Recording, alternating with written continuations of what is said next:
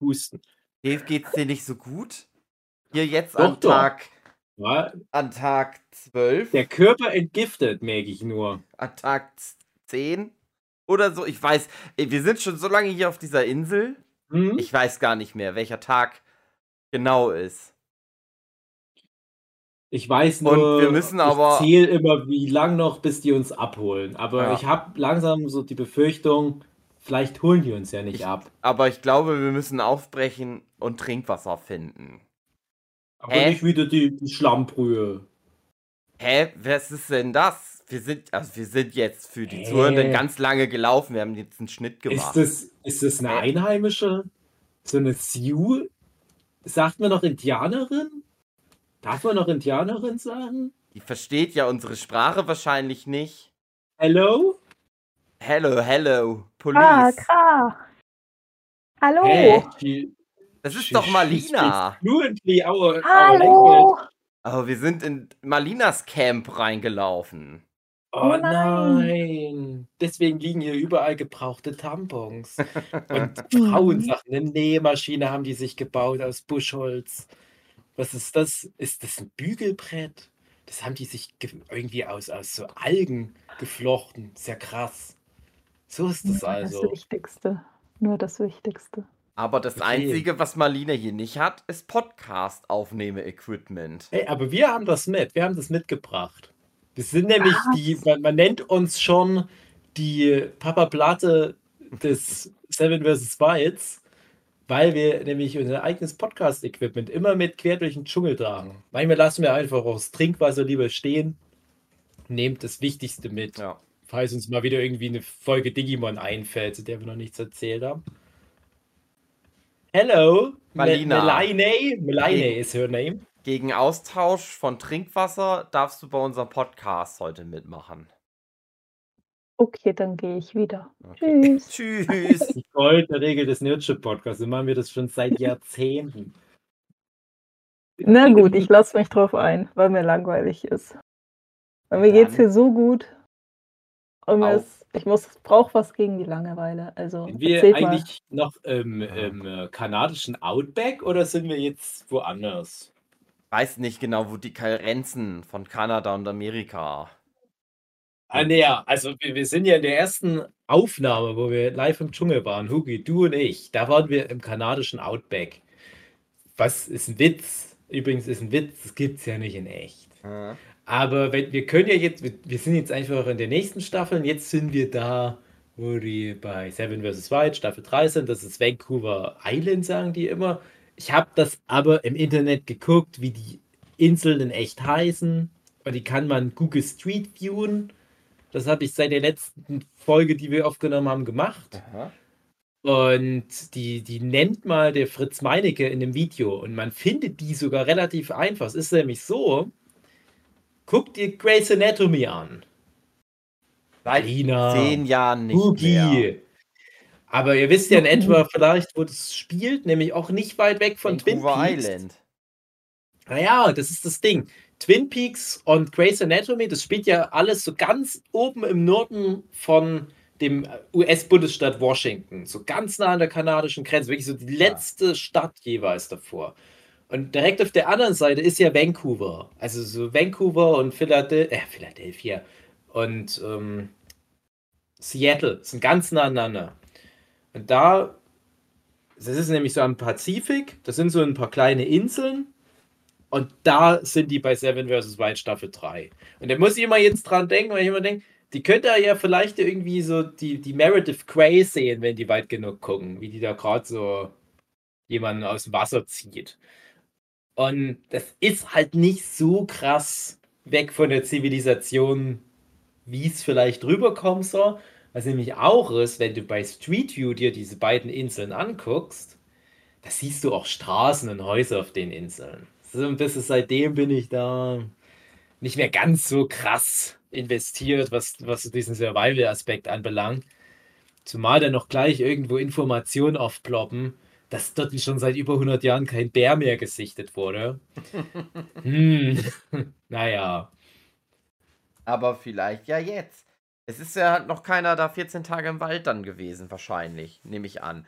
Außer. Nee, darf ich noch nicht erzählen. Nee, Schade. das glaube ich kommt erst noch. Ja.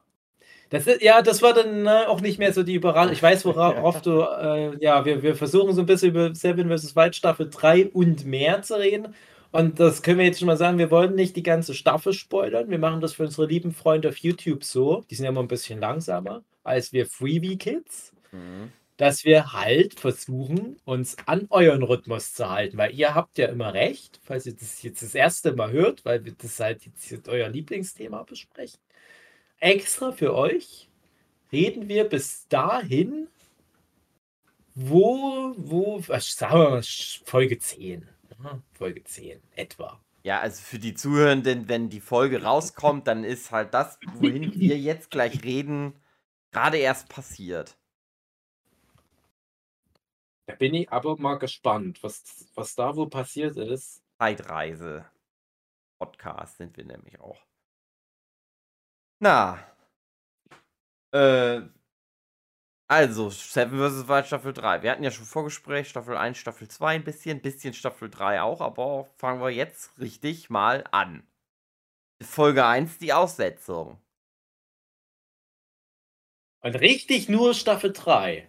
Weil Boah. ich wollte, ich wollte nämlich, ich Ah. weiß nämlich gar nicht mehr, wo ich war, als, als wir die eine Folge mal aufgenommen haben. Da hatte ich nämlich Staffel 2 geguckt. Ja, dann sag Und was war aber noch Staffel nicht- 1 und 2. ja, nur mal ganz, nur ganz Hau kurz, raus. weil mich würde auch euer Fazit nochmal interessieren. Aber ich hatte halt damals als Vorbereitung die zweite Staffel fast fertig geguckt, als wir damals gequatscht hatten. Aber fast im Sinne von, der fehlen bestimmt auch noch fünf oder sechs Folgen. Und hatte aber von Staffel 1 und Staffel 3 jeweils Folge 1 geguckt. Und von den ersten Folgen her abgeleitet, hatte ich gedacht, na, Staffel 1, hm, ah, ich glaube, das wird mich nicht so interessieren. Staffel 3 hatte richtig Bock gemacht. Und diese erste Folge war ich richtig gehypt. Deswegen, das setzen wir ja gleich an. Und so viel kann ich schon mal vorwegnehmen. Es hat sich so ein bisschen aber auch gedreht.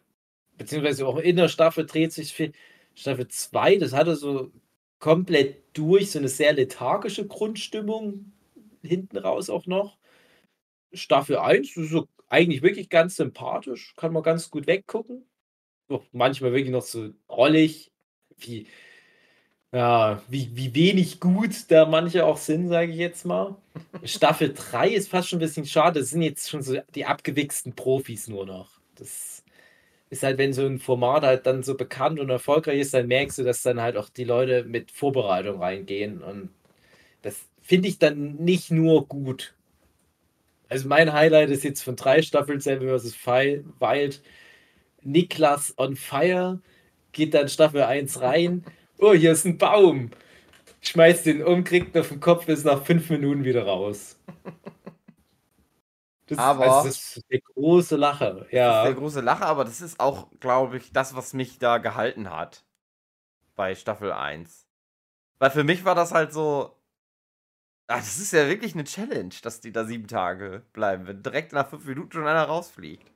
Mhm. Weil ich kannte die ja auch alle nicht. Das ist dann halt so, keine Ahnung, ob das krasse Profis sind. Und dann hast du ja gleichzeitig, ich habe hier zum Beispiel einen Fabian, der ja mit weniger Gegenständen. Fabio. Da, Fabio, Mhm. genau, da da reingeht. Ah, cool. Naja, und dann ist die Staffel halt, wie sie ist, ne? Aber es war halt toll. Ein Mhm. perfekter Moment. Ja, Da hat Seven vs. Wild ganz viel dem zu verdanken, dass der da das gemacht hat. Wie ist denn, ich, ich will auch heute mit euch, weil ihr ja schon länger im Game seid, ich das immer nur so parallel durch andere Kanäle zwar mitbekommen habe, aber halt immer so gesagt ich gucke das später nochmal alles und jetzt beschäftige ich mich dann noch nicht damit. Aber dadurch habe ich auch ganz viel das verpasst, was ja gerade Seven vs. Wild halt so gut schafft, nämlich so Community-Sachen. Und mich würde jetzt habe ja neulich auch schon mal gesagt. Ich hatte ja in, der ersten Folge vermutet, dass das halt nicht so gut ankam, dass in Staffel 1 keine Frauen dabei waren. Hattest du ja bestätigt, Tugi. Und jetzt würde ich mal vermuten, dass es in Staffel 1 auch sehr hämisch beäugt wurde, dass der Niklas und auch der Dave sofort gleich beide raus waren. Dass die da so ein bisschen was abbekommen haben. Wie hat sich das damals so für die entwickelt, für diese Menschen? Ach, die, glaube, die wurden äh, lieb aufgefangen. Das, Das waren ja, ich weiß auch, also da bin ich nicht super perfekt, da jetzt das hier historisch aufzuarbeiten. Ich hatte das halt in so im Eindruck, die, na- also gibt es ja eh immer beide Seiten. Natürlich gab es ganz viel so Mhm. Assis, aber ich hatte das Gefühl, so die echten Fans, die haben das erkannt, dass das halt, ja, das passiert halt, ne? Mhm. Und der eine, der Ja. durch, ich habe mir Mhm. dann ein paar Videos mit dem angeguckt, dem der Kopf, äh, der Baum auf den Kopf gefallen Der ist. Kopf abgefallen ist. Der ist ja Rettungssanitäter. Mhm. Deswegen wusste der ja auch, da ist nicht mit zu spaßen. Mhm. Vorsicht ist besser als Nachsicht. Naja. Der hat dann mal den ähm, Survival Martin dabei unterstützt, als der irgendwie 30 Tage nichts gegessen hat, als Challenge. Mhm. Ja. Ja, aber, aber trotzdem, also. Du willst jetzt, dass ich sage, den haben alle gehasst. Nee, ich, ich, ich, ich ja, das will ich nicht. Ich freue mich, wenn du sagst, dass, dass die den halt nicht fertig gemacht haben. Das ist schon wirklich, also, ich habe ja nicht so viel Vertrauen in das Internet, was das anbelangt.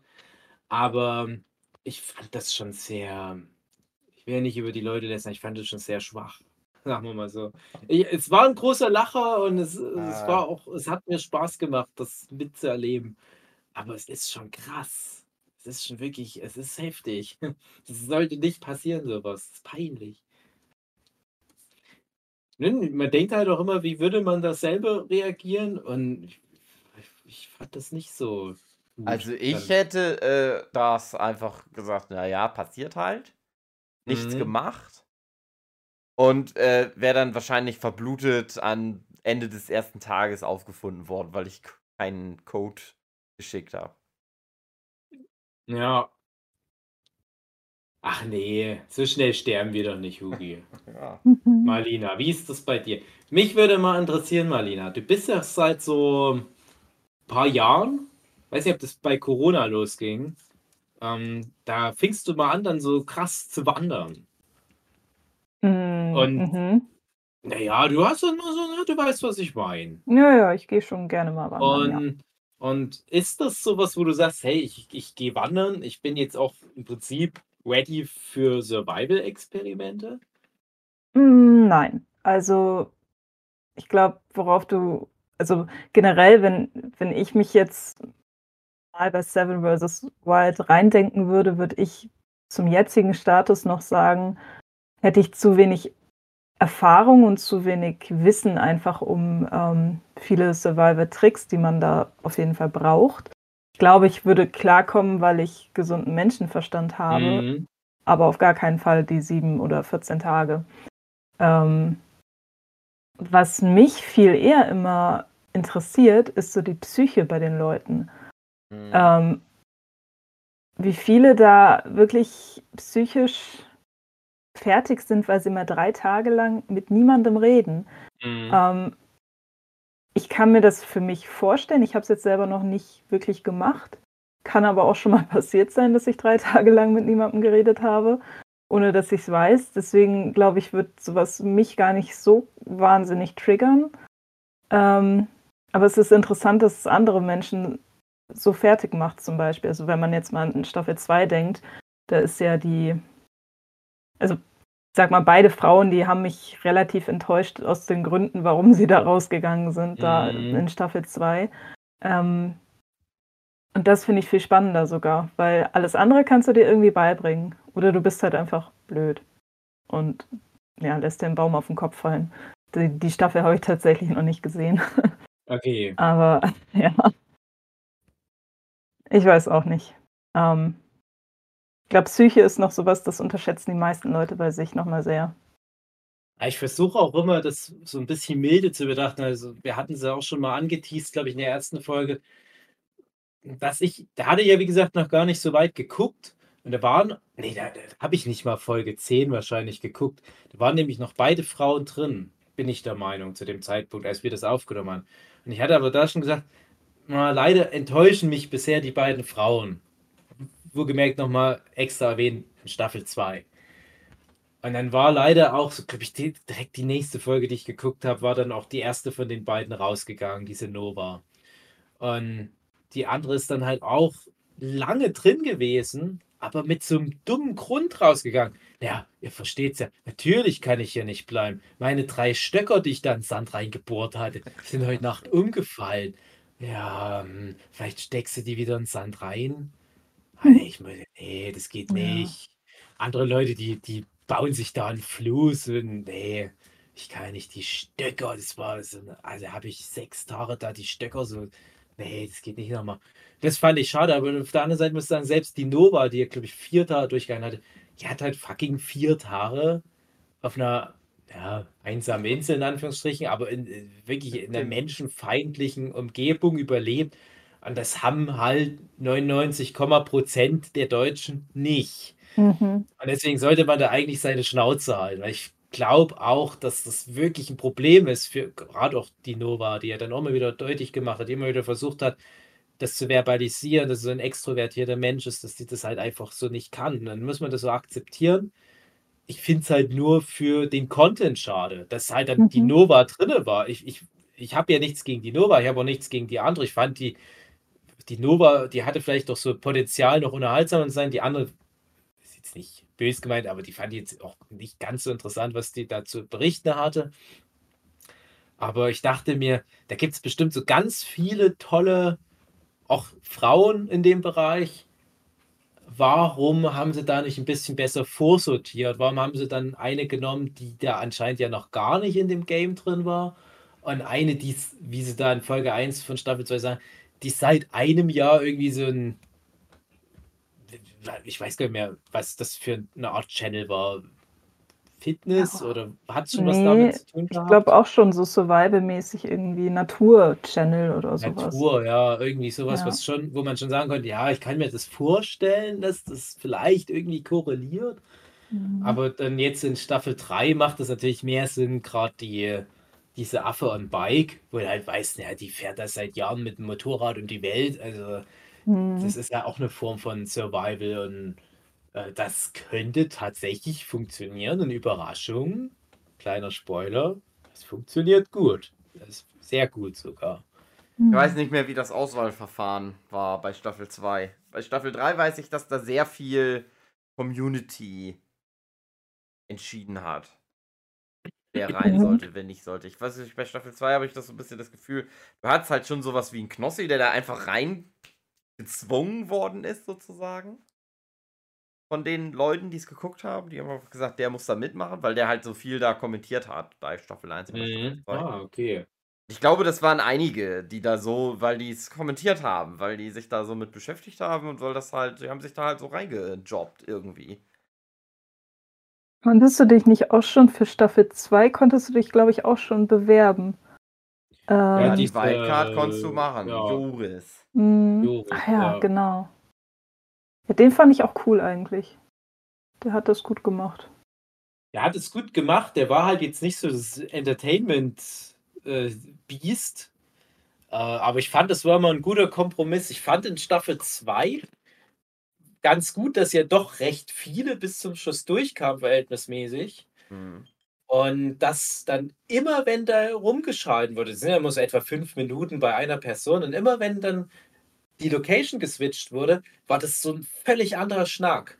Weil jeder da so einen ganz anderen Ansatz hat, ein ganz anderes Mindset und da hat es halt dann so einen Knossi, der dann halt wirklich so total verrückt wurde und dann hat es halt wieder so ein Otto, der so, es ist halt hier pff, so what? Dann, Urlaub. ja, genau.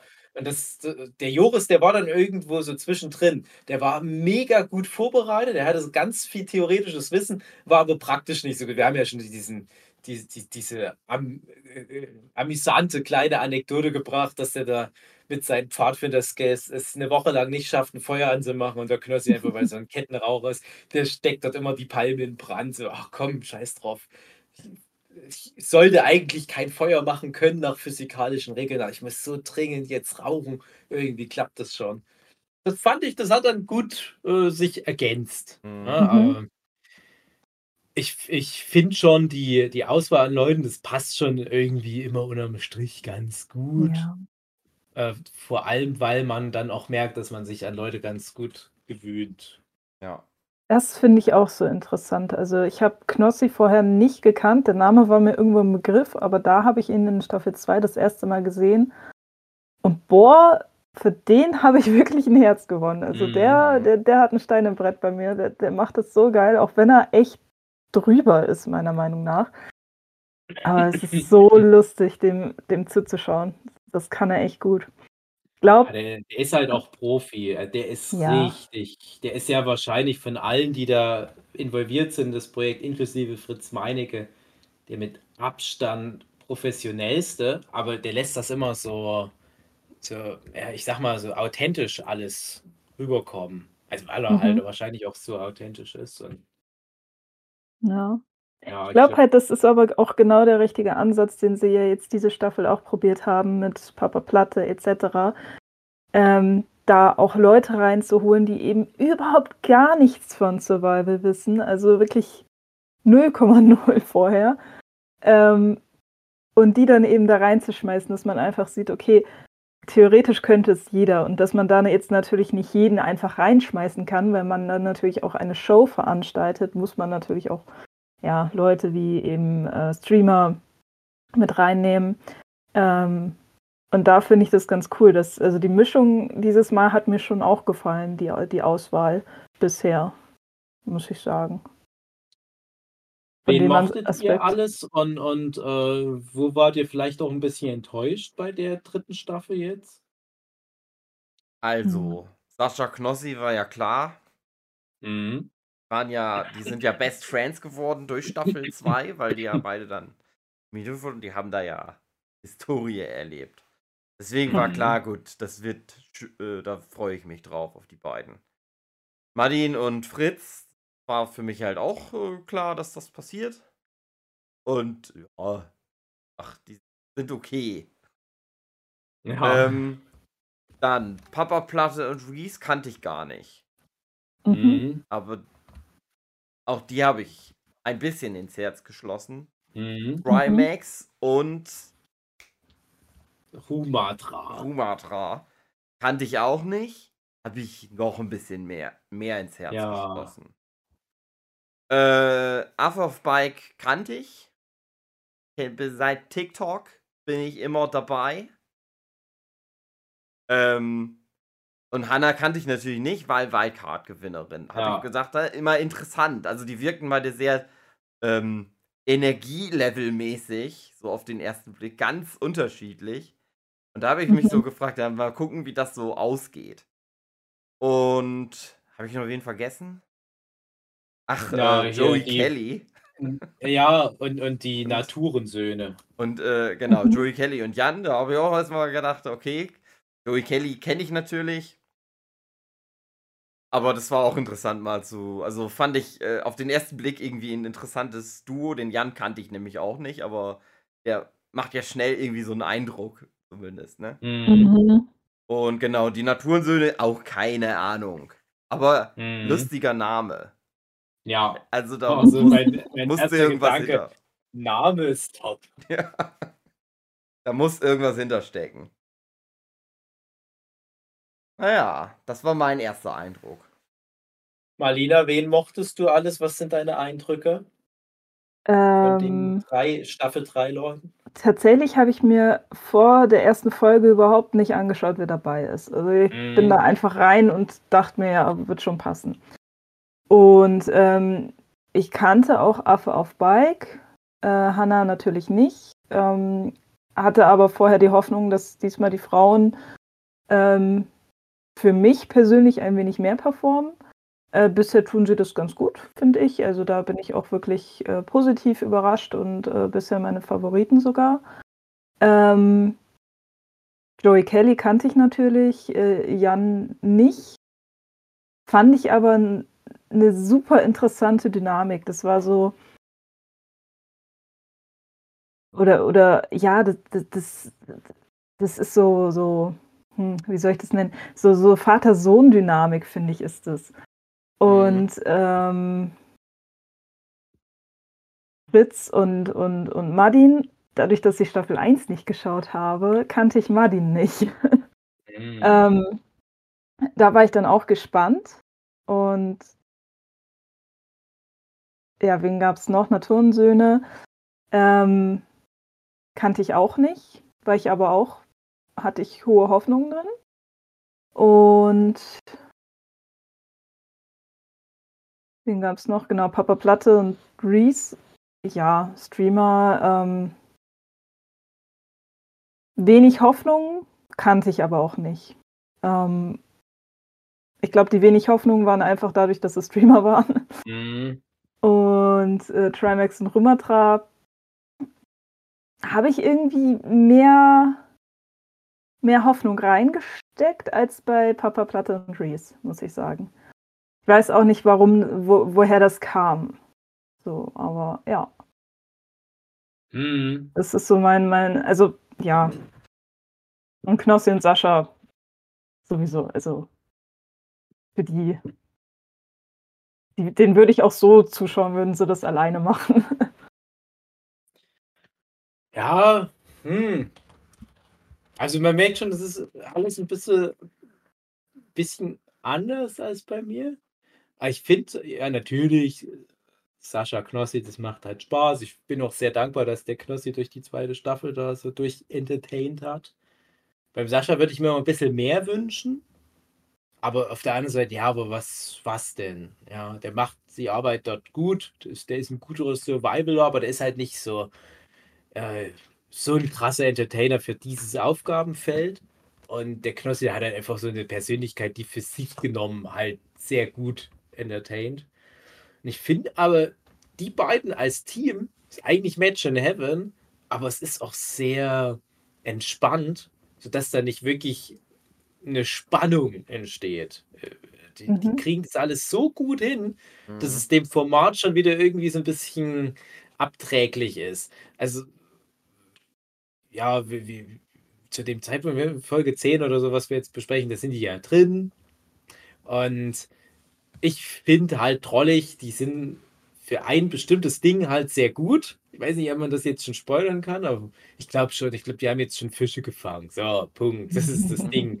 Ich finde es trollig mit, das ist so das, das eine Ding, was die der Staffel halt haben. Also natürlich diese krasse Freundschaft, muss man auch sagen. Also mehr als alle anderen Teams. Und Fische. Ähm, kann man halt überlegen, ist das, reicht mir das? Ist das genug für Content? Ich finde, bei den beiden ist halt, da fällt jetzt auf, dass die doch irgendwelche Challenges hätten mit Ja, reingeben müssen. Weil irgendwie, Mhm. gerade bei 14 Tagen, beim Team, was gut funktioniert, merkt man halt irgendwann, ja, es gibt wenig Reibungspunkte. Die haben irgendwie auch dann nichts so zu tun. Und das ist so, das läuft zu easy peasy irgendwie. Die bräuchten da Mhm. noch, da Mhm. müsste noch was drin sein. ja, genau. Also das verstehe ich auch nicht, warum die Challenges nicht drin sind. Ich, vielleicht wird es irgendwo erklärt, aber es macht für mich halt einfach absolut keinen Sinn. Ich hatte das Ähm, Gefühl, das- weil ganz viele bei Staffel 2 halt einfach gesagt haben, "Ach, ist mir scheißegal, ob ich hier gewinne oder nicht. Nee, das war nicht der Grund. Der Grund war, weil ähm, das ja diesmal 14 Tage sind und die sich halt wirklich auf ähm, das Überleben da konzentrieren sollen und dass es halt keine Punktegewinner gibt. Also nur deshalb, glaube ich, ist das der Grund. Ja, ja, aber warum denn nicht? Hätten sie ja trotzdem machen können. Ja, ich hätte das halt gut gefunden, wenn die sagen, ja, pass auf, äh, wir machen sieben Challenges, ihr habt immer zwei Tage Zeit. Ja, Ja, wäre ich auch genau. dabei. Stimmt, weil ich eh fand, das gerade auch schon so, dass manche haben ja weitergemacht an irgendwelchen Sachen, die die dann gut Ja. Das hätten sie schon drin lassen können. Ich Mhm. hatte eher den Eindruck, weil da einfach, so wie Knossi zum Beispiel auch, der einfach immer gesagt hat, scheißegal, Challenge. Und das waren viele der Teilnehmer, gerade bei Staffel Mhm. 2, äh, denen es nicht so darum ging, wer gewinnt hier. Da war relativ schnell klar, das ist halt Otto oder Fritz. Einer von denen Ja. gewinnt das. Und man hat aber gemerkt, den Leuten, die da mitmachen, denen geht es aber gar nicht so um dieses Schwanzvergleich, wer ist der geilere Survival-Typ, sondern eher, äh, Hauptsache erstmal irgendwie durchkommen. Ja. Das ist halt die Frage, ob sie das für eine vierte Staffel mal wieder mehr beachten. Dass man halt doch mal was noch ein paar so Ego-Schweine da reinsetzt wieder. Mm, Ja, Also irgendeine Form von Beschäftigungstherapie musst du eigentlich reinnehmen, weil das Ja. ist äh, vieles ist ja auch irgendwie vom vom Dschungelcamp doch so ein bisschen abgeguckt, habe ich das Gefühl. Und im Dschungelcamp, da gibt's ja die Dschungelprüfung. Das ist natürlich so das das Hardcore-Zeug, aber dann gibt's dort noch die Schatzsuchen. Und das ist so irgendwie ähnlich. Die Schatzsuchen, das ist so so low-key. Das ist so ja, wir gehen da jetzt mal irgendwo ein Stück durch den Wald und dann müssen wir ein bisschen Wasser schöpfen. Irgendwie sowas. Ne? Dann müssen wir so einen Behälter voll machen.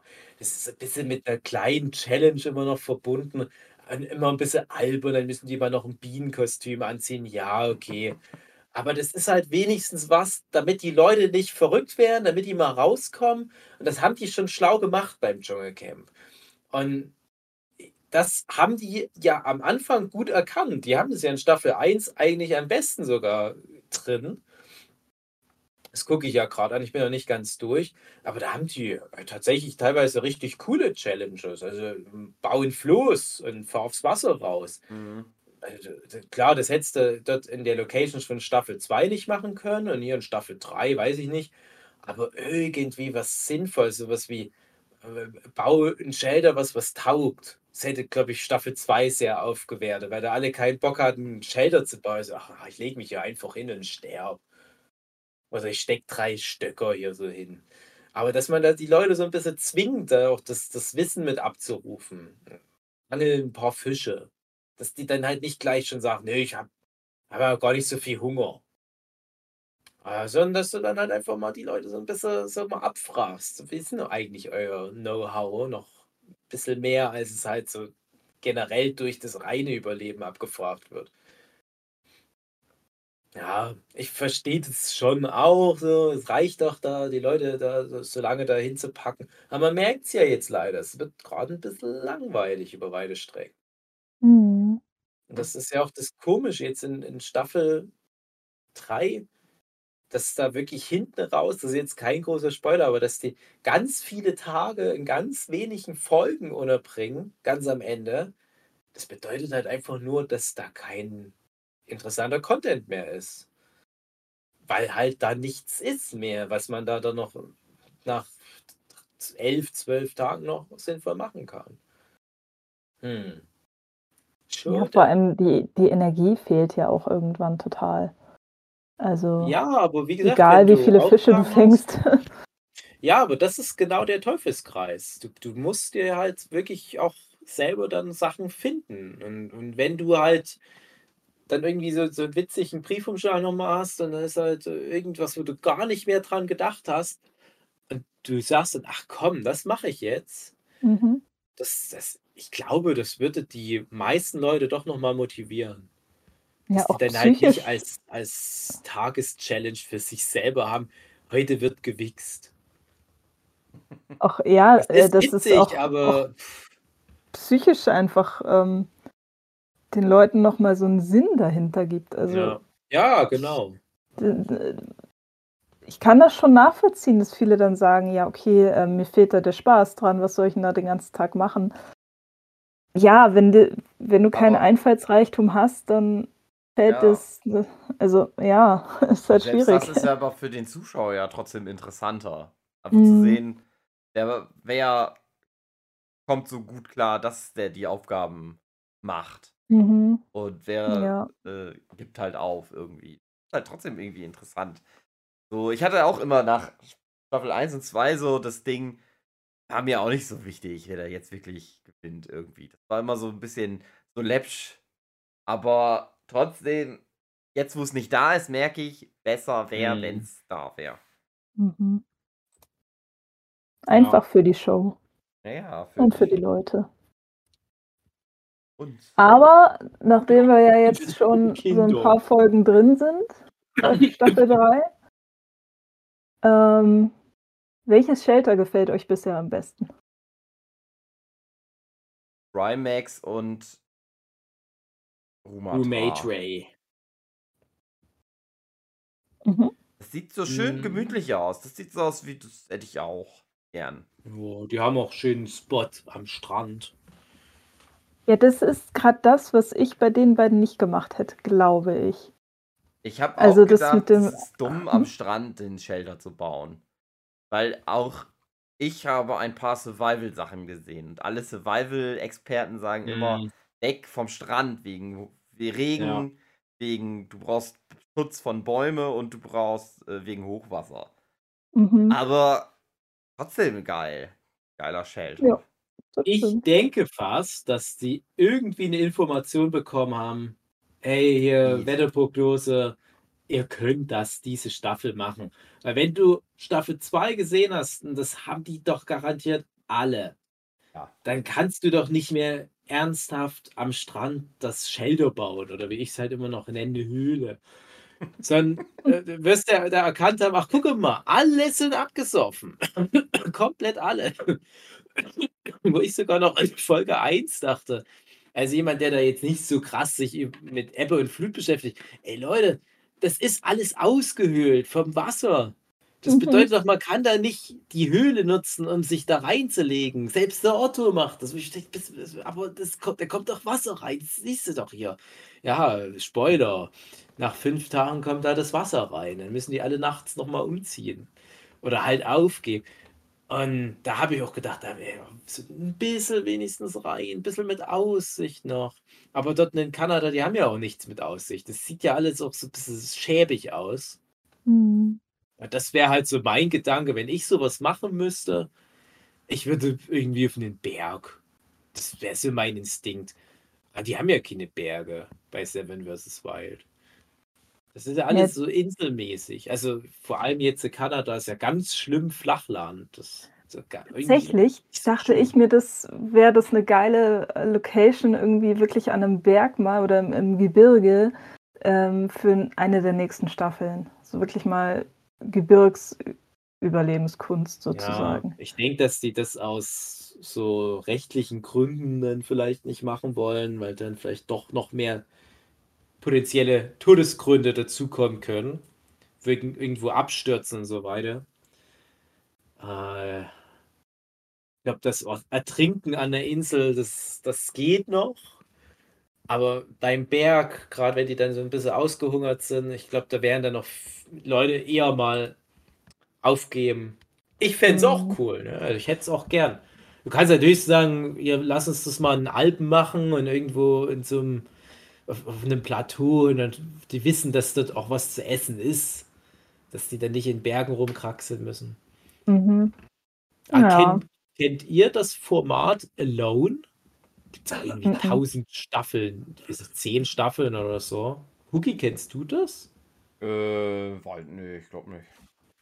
Ich, äh, ich gehe mal kurz in meinen Gedankenpalast, wie bei Sherlock, und äh, versuche mich zu erinnern, wie viele Staffeln Alone hat. Äh, ja, zehn, genau zehn Staffeln.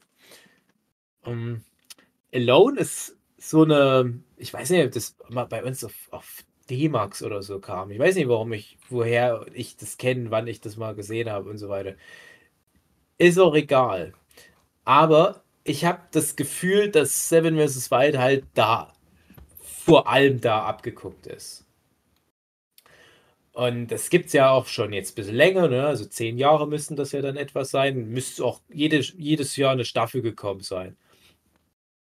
Und ich habe das nur so sporadisch immer mal verfolgt. Und habe dann aber gleich so diese Flashbacks gehabt und habe auch jetzt vor kurzem mal wieder reingeguckt. Und Alone, das ist so wie, wie Seven vs. Wild, aber alles viel schlimmer und krasser. Ja, du, du hast halt dann nicht so Leute wie äh, Niklas on Fire, der da nach fünf Minuten Baum auf dem Kopf hat, oh, ich muss raus. Oder auch nicht so, so jemand wie ein Knossi, der das halt zwar richtig gut macht, aber eigentlich halt da nichts mit zu tun hat. sondern die schicken da immer, ich glaube, immer so zehn Leute rein. Und es ist wirklich so wie, wie, wie in so einem Actionfilm, wenn da irgendwie so, so über, überzeichnete Karikaturen in den Dschungel gestickt werden, um Predator zu erlegen. Das sind also übelste Bushcraft-Experten. Du hast da Leute, die haben dann so eine ganze Villa aus, aus Fichtenholz gebaut mit bloßen Händen. Du hast da irgendwelche Army-Typen, die da äh, gegen Bären kämpfen und sowas. Und die schicken die nicht sieben Tage und auch nicht 14 Tage in den Dschungel, sondern die sollen in die Wildnis, sondern die gehen dann, äh, ja, auch so Kanada, glaube ich, immer Kanada, wenn ich so drüber nachdenke. Und ich glaube auch mal Vancouver Island. Mm. Und, aber in wirklich so ganz, ganz, ganz fiese Gegenden auch eher. Und da gibt es da noch Berge, da gibt es da noch äh, richtige Gebirgsseen und so weiter, wo du viel mehr machen kannst. Aber wie bei Seven vs. Wild, die haben auch eine Begrenzung, wie weit die sich dann von, von ihrer Abwurfstelle wegbewegen dürfen. Das ist ein bisschen schade. Mhm. Das, das ist, hatte ich ja schon der letzte Mal gesagt, das bemängel ich immer an diesen Formaten, dass die nicht einfach Strecken zurücklegen können. Und weil die aber dort zu lange bleiben müssen, halt bis zu 100 Tage. Und der Letzte, der dann noch da ist, der wird dann da abgeholt und kriegt eine Million Dollar, irgendwie so. Und du weißt ja aber nicht, wie, wie ist es bei den anderen? Und dann vielleicht hast du Glück und wirst so nach 50 Tagen rausgeholt. Und da geht das von Anfang an mit ganz anderen Mitteln in die Natur rein. Die haben dann auch äh, Waffen zum Beispiel. Also äh, ich, ich glaube keine Schusswaffen so im, im hier mit, mit, ich sag mal so was wie Gewehre. So, modernes Zeug, das geht nicht. Aber die haben dann meistens schon noch Pfeil und Bogen zum Beispiel. Und dann wissen die, wenn ich hier irgendwie eine Chance habe, ich muss von Anfang an große Tiere töten. Und dann geht es los und dann töten die halt große Tiere von Anfang an. Und da ist aber halt auch so eine krasse Diskrepanz zu Seven vs. Wild, eben weil das halt schon so die Richtung ist, die da von Anfang an vorgegeben wird, beschäftigen die sich gar nicht mehr mit dem Kleinkram, sowas wie, oh, ich habe heute viel über mich nachgedacht und ich finde, dass wir zu viel konsumieren. Oder dass dann irgendwie Leute erst so, ah, danke Community, dass ihr immer so Likes da lasst. So, so, so, so, alles für mich auch typisch Seven vs. Wild. So, oh, heute habe ich meine Miniatur von meinem Bett gebaut. Nee, dort ist so, okay, ich habe jetzt hier ein Stachelschwein getötet. Und das esse ich jetzt. Und dann wird auch mal ein Tag übersprungen. Das wäre bei Seven vs. Wild, das kannst du dir nicht vorstellen, dass die einen Tag überspringen. Weil dieser, Content. ja, äh, heute ist wirklich nichts Interessantes passiert. Und ganz ja, ehrlich, aber, aber das ist halt da der jetzt? Punkt. Das ist halt eine andere Nee. Sendung. Also, Naja, genau. Und, und das ist halt der Punkt, auf den ich hinaus will. Das ist halt die, diese große Diskrepanz zwischen den zwei Formaten. Seven vs. Wild geht auf diesen ganzen Kleinkram hin und packt bewusst keine richtigen Experten da rein. Auch selbst Leute wie, wie ein Martin oder ein, ein, Fritz würde ich jetzt nicht als so die ganz krassen Experten einordnen. Der Otto auf alle Fälle. Auch der Fabio in Staffel 1, das ist so ein anderes Kaliber und ich will da auch niemandem zu nahe treten. Aber das sind jetzt nicht solche Kaliber. Aber gerade das macht es ja interessant. Das sind vielleicht auch Leute, die, die denken, dass sie bereit sind, wie die Naturensöhne, die da reingehen mit wirklich einer ganz breiten Schulter, ganz breiten Brust und das auch wirklich ein paar Tage richtig gut machen und dann merken, oh fuck, Natur. Ei, wir müssen raus. Spoiler. ja. Ja, ich weiß, also die haben das ja gut gemacht und es sind gesundheitliche Probleme, aber genau das ist der Punkt. Die sind halt nicht auf dem Level Experten. Und darauf will ich nämlich hinaus. weil Ich gucke mir auch tatsächlich dann lieber Seven vs. Wild an, wo alles so auch mal ein bisschen schief geht, wo sich die Leute verkalkulieren, wo auch Fritz in, in Staffel 3 jetzt, wie er so schön sagt, reingeschissen hat. Weil er halt das einfach auch nicht so gut kalkuliert hat anscheinend mit dem, mit dem Wasser dort. Und ja, das alles andere gut gemacht, aber das sind halt nicht diese, diese komplett feingeschniffenen Experten, sondern das sind halt alles irgendwo Survival-Laien noch auf zumindest gewissen Gebieten. Ja, und das ist halt aber ja gerade das, was es anscheinend dann auch so beliebt macht. Ja, Ja. also ich, ich glaube auch wirklich, dass das das vom, also das ist, was dieses Format äh, von den anderen noch mit abhebt, weil eben nicht nur ähm, Experten damit drin sind und weil eben auch jeder sich in den Leuten sehen kann. Und Mhm. ähm, ich, also ich verstehe schon, warum du das vergleichst, aber ich glaube, das ist irgendwie so nicht wie Äpfel mit Birnen vergleichen, sondern eher so wie so eine Melone mit einer Kirsche vergleichen. Ja, Ähm, ja, ist ich- ein- ich eine frag ganz mich andere halt- Größenordnung, die du. Ich frage mich halt, ob aber der Fritz Meinecke, der das ja ausgedacht hat, ob der dann Alone geguckt hat und gesagt hat, ey, so das Format nach Deutschland holen? Aber Nein. Er hat mal selber gesagt, der ist natürlich Fan von so Survival-Sachen und so und guckt das halt ganz viel, findet das interessant. Der weiß, dass er selber nicht der Typ eigentlich ist, aber der hatte halt so die Idee, ich und meine Freunde spielen das halt mal nach. Und Ja, gucken, okay. wie gut Mhm. können wir das, wie kriegen wir das hin. Und der wusste Mhm. ja auch gerade bei Staffel 1, da hatten die noch nicht so viel Knete. Der hatte halt schon YouTube-Knete, dass der da halt so ein paar Leute bezahlen kann, die da halt irgendwo warten, falls was ist, sie abgeholt Mhm. werden können. ne? Das ist, glaube ich, so dieses Hauptding gewesen. Also es ist schon von Anfang an so ein bisschen so, wir wissen, wir sind auch keine Profis, aber mal gucken, ob das nicht auch interessant ist. Ja, ja, also das, das auf alle Fälle. Ähm, ich habe mich aber eher noch gefragt, ob der vielleicht auch gedacht hat, wir holen es mal rüber, gucken mal, ob wir da sieben Leute zusammen bekämen oder vielleicht sogar am Ja. Anfang zehn. Und der dann gemerkt hat, puh, nee, in Deutschland, mh, weil das, das muss man bedenken, äh, Alone, das ist ja eine, eine, eine Ami-Produktion. Du hast halt bei den Amis auch einfach so in der Gesellschaft drin ganz andere Sch Menschen, ganz anderen Schlag. Das sind die ganzen Rednecks und äh, so äh, Prepper und so weiter und so Army-Leute. Das ist zum Glück vielleicht auch in Deutschland nicht so krass. Mhm. Stell dir mal vor, du würdest wirklich die richtig krassen Survival-Leute da noch reinholen. Dann müsstest du irgendwie so ein paar komische Reichsbürger-Schwurbler damit ranholen. Die würden sich dann wirklich erst mal so ein 20 Meter tiefes Loch dann buddeln. Nee, das Hm, da passt muss schon ich- alles so. muss ich intervenieren. Da gibt es tatsächlich eine große, auch nicht Reichsbürger-Szene äh, in der Survival-Szene. Also das ist wirklich, ähm, da sind unterschiedliche Leute drin, weil ein ähm, Kollege von mir, der äh, ist Survival-Trainer, was das angeht. Und der hat mir da mal so ein bisschen was da, äh, Mhm. davon erzählt und das eben äh, gezeigt, wie die das alles machen. Klar ist es jetzt nicht in der Dimension, ähm, in, die jetzt bei Seven vs. Wild ist, weil du einfach in Deutschland nicht so große Gebiete hast, sage ich mal, wo du in der Wildnis so überleben kannst oder können willst, wie du es oder ja, äh, es, es geht einfach nicht, weil du äh, zu nah immer an der Zivi- Zivilisation da bist. Ähm, und da geht man dann nach Tschechien oder sowas rüber. Da Mhm. geht das dann. Ähm, aber da gibt es auf jeden Fall sehr, sehr viele Leute, Also, das, das sind jetzt Leute, die praktisch Seven vs. Wild ohne Kamera einfach nur so zum Spaß eine Woche im Urlaub in Zum Anführungsstrichen Beispiel, machen. ja. Mhm.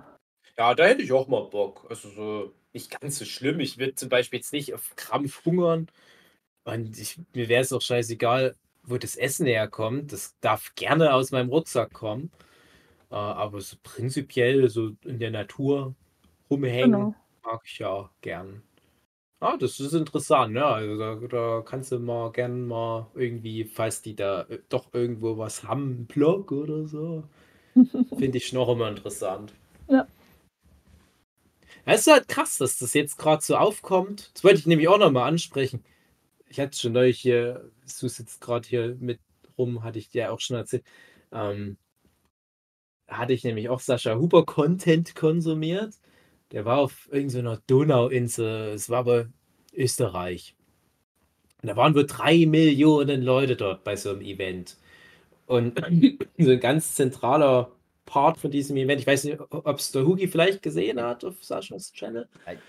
Ich gucke normalerweise diese, diese Sascha Huber-Videos, die nicht einfach nur ein Workout sind, nicht so unbedingt an, aber das hatte ich dann doch mal laufen, weil irgendwie gerade fand ich es interessant. Und die hatten da einen Parcours und das war eigentlich eine versteckte Rekrutierungsmaßnahme des Bundesheers, also die österreichische Armee. Und Sascha Huber hat das Ding auch so gehostet und da war noch so ein anderer, ich weiß gar nicht, so Fitness, vielleicht auch YouTuber, der aber auch so einen Army-Background hat, so ein Österreicher. Und die haben das Ding dort halt auch mitgemacht. Sascha hat da halt auch teilgenommen und waren halt so haufenweise ganz junge Männer, die das total gerockt haben, die da mega gut durch den Parcours sind. Und letzten Endes ging es dann auch irgendwie so um, um diesen Aspekt, dass man halt einfach mal sich so schindet. Und da habe ich mich dann noch so ein bisschen damit beschäftigt und festgestellt, ach, gucke mal. So, die ganzen Bundeswehrsachen oder so, so international gesehen, die, diese Armeen, die haben ja auch alle Shops. Du kannst der Bundeswehrbedarf einfach kaufen. Und das hat gerade anscheinend so einen Boom durch diese ganzen Survival-Sachen, weil der Survival-Kram durch zum Beispiel Seven vs. Wild boomt, boomt jetzt auf einmal die Bundeswehr. Und ich wette, dass die jetzt noch mehr Anmeldungen haben, weil das eine preiswerte Möglichkeit ist, mal so Scheiße zu fressen. Und die ganze Zeit versucht halt die Bundeswehr, in, anderen Ländern ist das auch so, ich weiß, dass bei den Amis auch so ist, die versuchen so spielerisch, so mit, mit so der Idee der Gamification Leute ranzuholen, junge Leute auf der Games Convention abholen. Ah, hier, gucke mal, hier ist Nintendo, hier ist Xbox und hier sind wir die Bundeswehr. Das ist wie ein Videospiel. Afghanen töten. Das ist wie Crash Bandicoot. Und es war, jetzt stellt sich aus, das ist, es ist ja alles auch nach hinten losgegangen. Es ist ja, merkt man ja, jahrelang immer mehr zurückgegangen. Und jetzt haben die das erste Mal wieder was, wo es mal wieder bergauf geht, weil die Leute eigentlich gar nicht wie zu Hause so auf dem Sessel sitzen und Crash Bandicoot spielen wollen. Die wollen halt das, was sie nämlich zu Hause nicht haben. Nämlich so wirklich Leute so diese töten. Härte. Leute töten, ja, aber wirklich so diese, diese, ich sage jetzt mal so, diese Feldspielereien. Es geht ja. ja, jetzt nicht wirklich darum, dass du dann nach Afghanistan gehst, was ja zum Beispiel ähm, der Otto aus, aus Staffel 2 wirklich hinter sich hat. Aber so die Möglichkeit haben wir mit einem ganz schweren Rucksack 20, 30, 40 Kilometer Strecke zurückzulegen bei Regen und alles ist scheiße und du kommst nicht raus aus der Nummer. Dass du dich da mal durchzwingst, aber wenn du das dann halt schaffst, dann hat es dich als Mensch geformt. Und irgendwie stehen da jetzt gerade Leute drauf. Vielleicht ist es in drei Jahren dann wieder anders, dann ist dann irgendwie wieder so Gemütlichkeit des Nonplusultra, aber jetzt ist es halt das. Jetzt wollen die Leute raus in Schlamm. Huki, wir nochmal bei der Bundeswehr? Ja, ja Marlina ja auch. Marlina, Marlina würden sie wahrscheinlich noch am ehesten nehmen. Nee, ich glaube auch nicht mehr, aber. Ja, du bist wenigstens nicht gefühlt 50 Jahre alt. Das stimmt. Denn wir drei bei der Bundeswehr. Oder beim Bundesheer ist mir auch egal. Das da bist der du nächste, alleine. nächster äh, Seven in the Wild Podcast. Das senden wir dann irgendwie aus dem deutschen Wald, wo wir gerade Durchschlageübungen machen. Ja, aber wollen wir das mal machen? Wollen wir mal eine, eine kleine Mini-Staffel Wir sitzen im Wald machen? Na klar. Ja, ja. dann ist das jetzt ist doch jetzt, es ist zwar Winter, aber wir können ja einfach jetzt nächsten Workshop gehen wir dann für zwei Tage. Aber ja. ohne was den anderen zu sagen. Dann sind wir einfach weg im Wald. Ach, das fällt auch nicht auf. Das Nehme ich Handy mit zum Aufnehmen, das reicht ja. Das Problem ist halt wirklich in Deutschland, wie Marlina schon sagte, ich wüsste nicht, wo man sich so lange verstecken kann vor der Zivilisation. ja. Also das höchste der Gefühle war ja bei mir immer noch, als ich mal mit Matthias durch Andorra durchgewandert bin, die Woche lang. Aber selbst da, also wir haben da wirklich mal einen Tag lang praktisch niemand getroffen. Aber dann gibt es dann immer mal doch so eine Gruppe. Ja, und du hast doch nie so diese Gefahr, dass du verhungerst oder was. Und ich hatte mich damals auf Andorra wirklich so vorbereitet, wie halt Seven vs. Wild, weil ich wusste nicht, wie ist denn das Land Andorra? Weil ich es nicht wissen wollte. Und ich bin da mit einem gepackten Rucksack hin, so wie die jetzt hier auf, auf diese Inseln und so weiter. Also so alles reingepackt. Ich darf ja mehr mitnehmen als sieben Gegenstände. Und habe da aber zum Beispiel hochkalorische Snacks eingepackt mit halt wenig Volumen, sage ich mal, also Gummibärchen und, und Erdnüsse und so weiter damit ich, äh, ja, sieben Tage hätte ich damit überleben können. Also definitiv. Und die Strecke dabei auch zurücklegen. Und da hast du halt auch schwere Rucksäcke, ja, so 15 bis 20 Kilo Rucksäcke. Dort durch das Gebirge, jeden Tag halt mehrere Berge rauf und runter. Aber dann waren wir dort und haben halt schnell gemerkt, ja, wir sind prinzipiell vorbereitet auf alles. Wir haben auch viel mitgenommen, auch abenteuerliche Sachen, auch gefährliche Sachen. Aber du warst nie so richtig, richtig, richtig doll abgeschieden von der Welt. Du bist dann doch jeden Tag auch mal irgendwie an dem Dorf langgekommen. Und, und das war fast schon schade. Es ist dann schön, wenn du in das Dorf kommst. Ich habe wirklich manchmal gedacht, am liebsten würde ich an dem Dorf einfach vorbeigehen. Aber ja, hm. Also ganz ehrlich, ich glaube, wenn ich nochmal sowas machen würde, auch wenn ich jetzt fast zehn Jahre älter bin als damals, ich glaube, dann würde ich bewusst mehr auf diese Annehmlichkeiten verzichten, die zwischendurch mal immer dir so angeboten werden. Das erste, was wir dann doch gemacht haben, wir waren im McDonalds. Das ist so, selbst dort gibt es halt einen McDonalds, naja. Aber lass uns das machen. Da ist das jetzt halt so geklärt. Das ist halt dann nächstes Jahr irgendwann mal nicht Wir, in, wir, im Winter. wir äh, gehen einfach Richtung Russland. Immer weiter, immer weiter. Mhm. Ja. Da ist ja, glaube ich, auch wirklich dann irgendwo Stellen, wo es gar nichts mehr gibt. Und wir gehen dann ja in ein Land, was gerade Krieg führt. Da haben wir dann diesen Bundeswehraspekt auch noch irgendwie mit. Ja. ja. Es war doch auch mal so, dass du nach, äh, da- dass du so in, in diese Länder, wo der islamische Staat äh, halt Terrorregime hat, da darfst du halt hingehen und die tot machen. War Mhm. mal irgendwie vor, vor einigen Jahren, auch schon acht Jahre oder so her, äh, habe ich das mal gehört, dass da viele Wow. Biker-Gangs da hingegangen sind, einfach weil die mal Leute tot machen wollten, aber legal. Da, ja, Ja, Jacke. Biker Das sind ja ist eine cool, oder? völlig, völlig andere Interpretation von Seven vs. Wild, als es ein Fritz Meinecke hatte. Halt so eine Hanna, eine Affe, die das so zur Natur und zu sich selber finden und eine Freundschaft schließen. Wir gehen wie so eine abgerotzte Biker-Gang zum islamischen Staat und töten da Großwild in Anführungsstrichen. Ja, Seven vs. Wild. Jeder wie er, wie er es braucht. Ja, und dann kommt dann irgendwie so ein von der Regie so eine Ansage, ja, äh, du darfst jetzt hier aber nicht weiter. Das ist jetzt, hier ist dein, du bist jetzt zu weit von deinem Shelter entfernt. Würdet ihr viele Shelter bauen, Nö. wenn ihr auf so einer Insel wärt? Nur einen? Ja, Also wenn ich, also bei Seven vs. Wild oder wenn ich wirklich auf einer Insel wäre. Ja, ähm, ich sag mal in einer vergleichbaren Situation wie Seven vs. Wild wenigstens. Wenn du zum Beispiel weißt, du Vielleicht bist zwei. eine Woche lang weg. Vielleicht Ja. zwei. Dass man mal Ich so finde auch. durchsteppen kann von Meer zu in Ja. Inland. Warum nicht? Also, das ist ne? ja nicht so. so viel Arbeit ist es auch nicht. Nee, ich glaube, das unterschätzt man schon. Es ist. Nee. Nee, ja. Ach, Nee. Nee. also, ich sag's jetzt nochmal. Ich habe ja mich da beworben für Staffel 3. Mhm. Und ich habe ja eine Woche lang gefastet. Mhm. Und es ist halt ohne Scheiß. Tag, bis Tag 3 ist Kacke.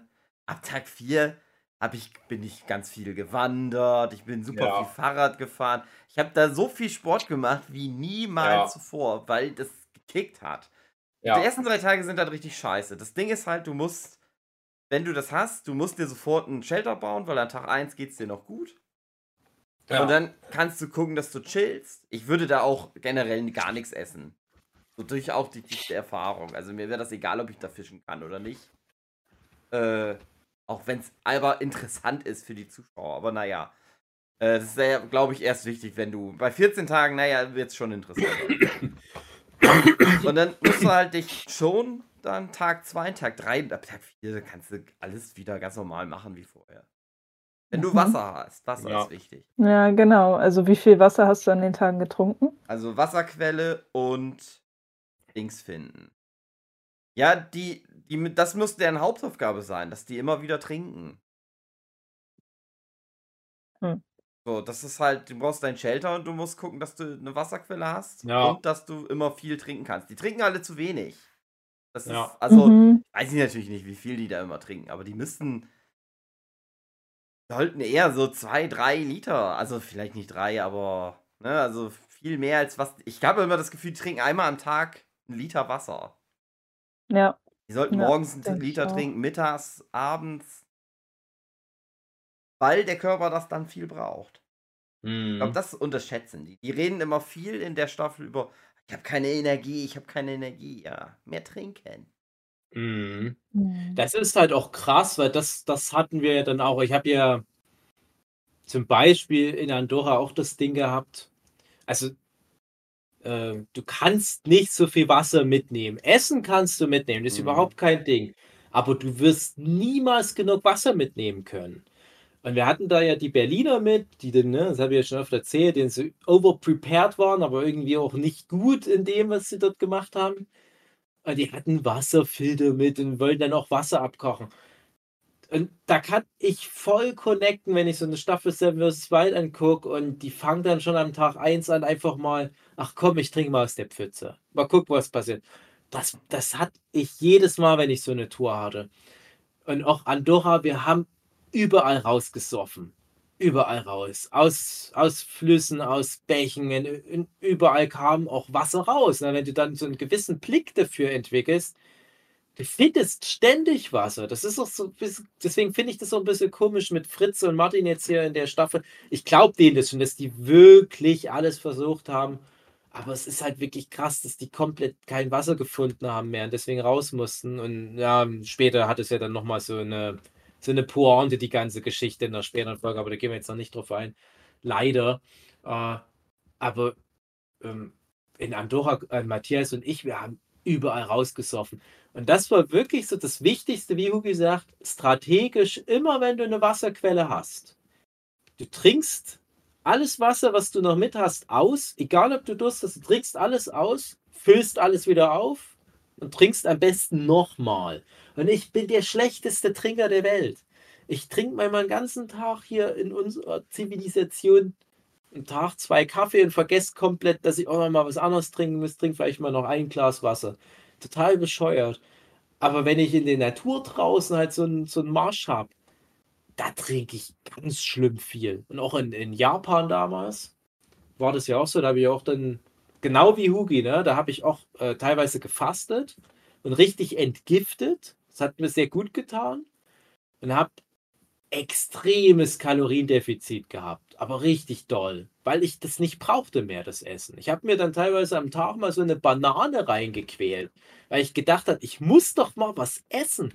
Aber ich verstehe das auch voll, dass du dann irgendwann einfach so den Hunger auch nicht mehr hast. Mhm. Das ist komisch. Aber ich habe in, in, Japan habe ich dann irgendwann mal sehr spät in dem Urlaub angefangen, Eistee zu trinken, wegen Kalorien einfach nur. Und ich bin da wirklich jeden Tag mindestens 20, oft eher so 40 bis zu 50 Kilometer gelaufen. Bei so, ach, 36, 37 Grad. Hat mir nichts ausgemacht. Aber du musst ständig Wasser trinken. Und ich habe dort wirklich aus den Scheißhäusern raus das Wasser getrunken überall immer, das kannst du nicht trinken. Also mal so, so ikonografisch irgendwie so, stopp, nicht das Trinken. Äh, ich immer, nee, jetzt erst recht. Ich habe das alles getrunken. Mir ging es noch nie schlecht von Wasser. Äh, egal, wo, aus welchem Tümpel ich gesoffen habe, aus welchem Scheiß, also jetzt nicht aus der Kloschüssel, ne, ihr wisst schon. Ich habe immer Wasser getrunken, wenn ich es bekommen habe, wenn irgendwo eine Quelle war, wenn irgendwo so, bestenfalls ein Brunnen oder so, Wasser trinken, Fluss, scheiß drauf, egal wer da schon reingepisst hat, Wasser trinken, ist immer noch die bessere Alternative. Denn nicht so viel rumjammern, dass das eine komische Farbe hat. Ah, das verstehe ich halt auch nicht. Also, hm. Ja, ist wirklich so. Wie Hugi sagt, irgendwann entgiftet der Körper, dann geht es dir auf jeden Fall richtig gut. Mhm. Aber es ist krass, dass das wirklich so nach dem dritten Tag ist. Das sagt ja Joey Kelly auch immer in Seven vs. Wild. Ja, der, der ähm, ist ja auch der das ist ja, das ist doch die einzige Ausnahme, der hat ja wirklich Ahnung. Also, mhm. Das liegt daran, dass es, also der Körper hat ja Stoffwechsel. Das ist ja das, ich ziehe Energie aus dem Essen. Ich bearbeite das Essen und das passiert was. Und das Ding ist, du hast halt, wenn du aufhörst, was zu essen, halt noch Essen in dir drin. Ja. Und es dauert, bis das, bis der Körper das alles, der arbeitet halt so, da so lange, was ja auch nochmal wieder, aber auch Energie kostet, um das zu verarbeiten, was in dir drin ist, um so lange so einen Vorrat zu haben. Und das dauert halt meistens so zwei, drei Tage. Und ab dem dritten Tag merkt der Körper, er kommt nichts mehr. Und dann stellt er diesen Stoffwechselhaushalt und, und greift auf so Fettreserven zurück. Da fängt das erst an, mhm. dass du wirklich Fett verbrennst. Und dann merkst du, oh ja, es geht mir auch besser. Und da haben Mhm. halt dann, also das ist zum Beispiel, deswegen wäre es bei mir gut, also oder ist das, funktioniert das gut. Aber ein Sascha Huber zum Beispiel, der hat krasse Probleme, weil der halt gar keine Ja. Fettreserven hat. Bei dem ist das halt so, da merkst du, finde ich auch, bei dem merkst du das halt auch mehr, dass den das belastet. Das sagt ja Knossi auch in manchen Folgen. Äh, man merkt, der, das, da fängt halt der, an, der Körper an, irgendwie Muskeln, glaube ich, irgendwie zu ver, verarbeiten. Die fangen dann halt an zu schrumpfen und so. Ist halt super interessant auch irgendwie, ne? wie der Körper da so drauf reagiert. Also Marlina, du könntest auch Probleme dann kriegen. Nee, ich habe noch genug Fettreserven, das passt Du schon. musst dann, doch, du musst auch dann Fisch und Schnecken essen sofort. Ja, das ist halt, das ist so ein Problem bei mir. Ich könnte das nicht. Also dadurch, ich, ich, Mhm. ich lebe halt schon so lange vegetarisch, dass ich, ähm, Mhm. Dass ich echt Probleme damit hätte, Nahrung zu bekommen. Aber das ist, äh, ist doch aber auch äh, das, was Seven vs. Wild zeigt, dass die ganzen Vegetarier dort halt dann sagen, okay, was soll's? Ich will jetzt Fleisch essen. Ich brauche wer, das. wer, wer ist da Vegetarier von denen? Das habe ich nicht mitbekommen. Mm, Fritz ist, Fritz ist Vegetarier. Äh, der Fabio in Staffel 1 zum Beispiel. Mhm. Äh, ich weiß nicht, wie es- wie es bei Otto ist. Äh, ich glaube, der isst zumindest nicht mehr gerne oder viel. Aber guck dir das, dieses äh, Survival Squad auch an, parallel eigentlich. Mhm. Das von, von Otto da in der Arktis, Von, oder? von, von Otto und Fabio in, auch in Kanada, aber weiter Ah. nördlich. Und die machen halt das, was ich gut finde, nämlich Strecke zurücklegen. 300 Kilometer in einem Monat, glaube ich, müssen die schaffen. Und das ist mega hart. Das, das ist aber wieder das Ding. Ne? Du hast diese zwei, neben Joey Kelly, sage ich jetzt mal, zwei von den drei richtig krassen Experten, die da jetzt in den drei Staffeln drin waren. Und die sagen dann, ja, schön und gut, vielleicht hatten die auch ein Angebot für Staffel 3, aber was wollen sie denn wieder dort irgendwo in der Nähe von dem Grey's Anatomy Krankenhaus dort rumrennen, was dann eh nicht so wirklich eine Challenge für die ist. Die haben einfach dann ihre eigene Challenge sich genommen, sind dann irgendwo in der Arktis auch wieder, haben die sich, glaube ich, aussetzen lassen, also äh, ja, über dem nördlichen arktischen Kreis, sag ich mal. Und die sind wirklich am Arsch der Welt. Ist eine wunderschöne Gegend, das finde ich halt auch angenehm, das mal zu sehen, dass das nicht alles nur irgendwie äh, Heidekraut ist und irgendwelche alten Bäume, die da vor sich hinrotten, sondern die sind wirklich in einer wunderschönen Kulisse, wo du auch das hast, da war noch nie ein Mensch. Ah, und die müssen dann halt diese Strecke zurückgehen. Haben nur die beiden, sondern halt so unter sich. Jeder von denen hat so bis zu 40 Kilo Gepäck. Und dann haben die jeden Tag so, sag mal, zwischen 5 und 8 Kilometern legen die zurück, weil es auch echt hart ist. Die müssen sich selber ihr Essen jagen, die müssen fischen. Es geht dann auch nicht, dass die das Mini-Fische sich rausholen, wie jetzt in Staffel 3 von Seven vs. Wild, sondern die müssen schon richtige, echte Fische holen. Und da ist auch nicht so, dass die dann nur so tun, als wären da manchmal Bären, sondern die treffen wirklich die Bären. Es ist ein ganz anderes Level. Es ist wieder genau das, Mhm. ne, was wir vorhin schon hatten, ist das das, was man will. Aber direkt von Anfang an gehen die auf Jagd. Also die haben das von Anfang an mit im Blick und ja, was können wir töten, um nicht zu sterben. Und klar ist es für die Scheiße, also gerade für den Fabio, der halt sonst wirklich richtig vegetarisch lebt. Aber die wissen genau, der Mensch funktioniert halt so nicht. Du kannst da nicht nur Heidelbeeren fressen. Mhm. Aber das Traurige ist, was ich halt so krass finde, selbst wenn die da so ein Tier töten, das bringt so wenig Kalorien rein. Das ist so krass. Was, in was für einer kalorienübersättigten Welt wir sind, wo, wo alles so viel zu viel Kalorien hat. So eine Tüte Pombeeren, das ist Wahnsinn. Die werden wahrscheinlich auf der ganzen Tour nicht so viel Kalorien zu sich nehmen können, wie es in so einer Tüte Pombeeren ist. Das, das ist irre. Naja, Mhm. hätten sie mal eine Tüte Pombeeren mitgenommen. Das Ding ist aber auch, ähm, ich habe mir ein paar Behind-the-Scenes-Videos angesehen von, von bevor sie ausgesetzt wurden, ähm, die Fritz Meinecke selbst auch noch kommentiert hat. Ähm, und das ist jetzt schon eh ja, auf, auf YouTube draußen. Ähm, da, da hat er eben gesagt, eigentlich hat er sich das auch so vorgestellt, dass sie in Kanada eben in diesen wunderschönen Spots, die man halt eben findet, also wenn man Kanada eingibt, also diese Mhm. blauen Seen mit diesen wunderschönen grünen Bergen und alles Mögliche. Das Problem ist aber, Dann, dass das meiste genau, da davon. sind dann Otto und Fabio eher. Genau. Ja. Das Mhm. Problem ist halt, dass du das nicht mit Anfängern machen kannst. Also da, Genau, da, ja. da kannst du keine Anfänger reinstecken.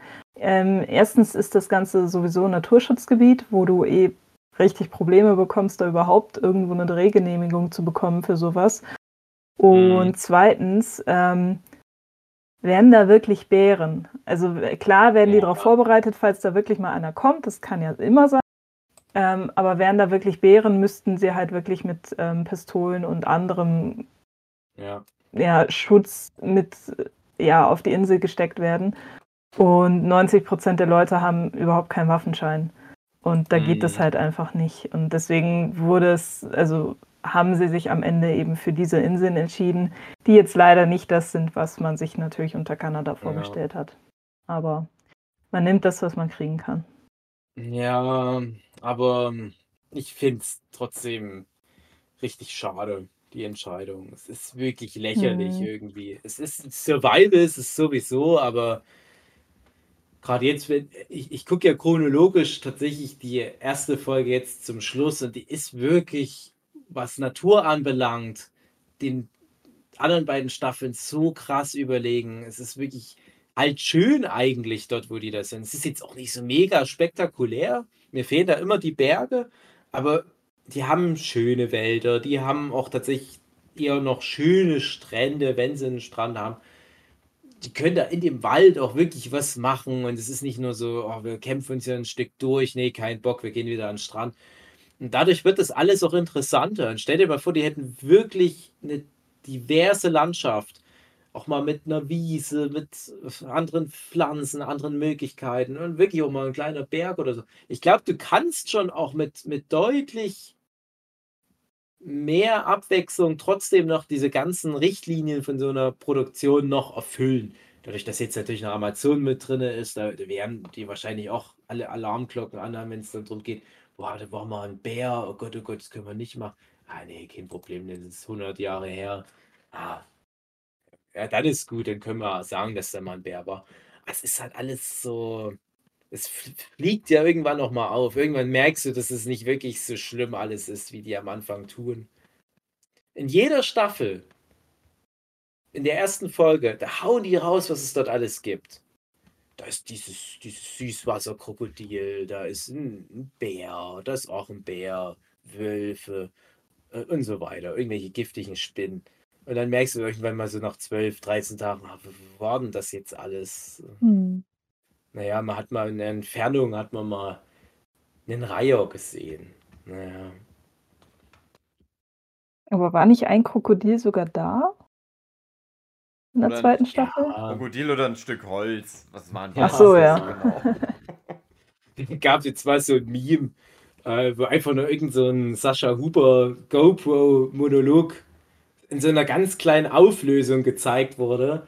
Und da steht er so, ja, how, ich glaube, es war sogar auf Englisch, how comes that no one um, noticed that there's a crocodile in the background. Da ist das so wie, so- wie so bei diesen äh, äh, Clickbait-Videos so rot eingekreist und denkst, ah, fuck, das ist ja ein Krokodil. Und denkst du, nee, das ist einfach, komm, das ist Treibholz. Verarscht.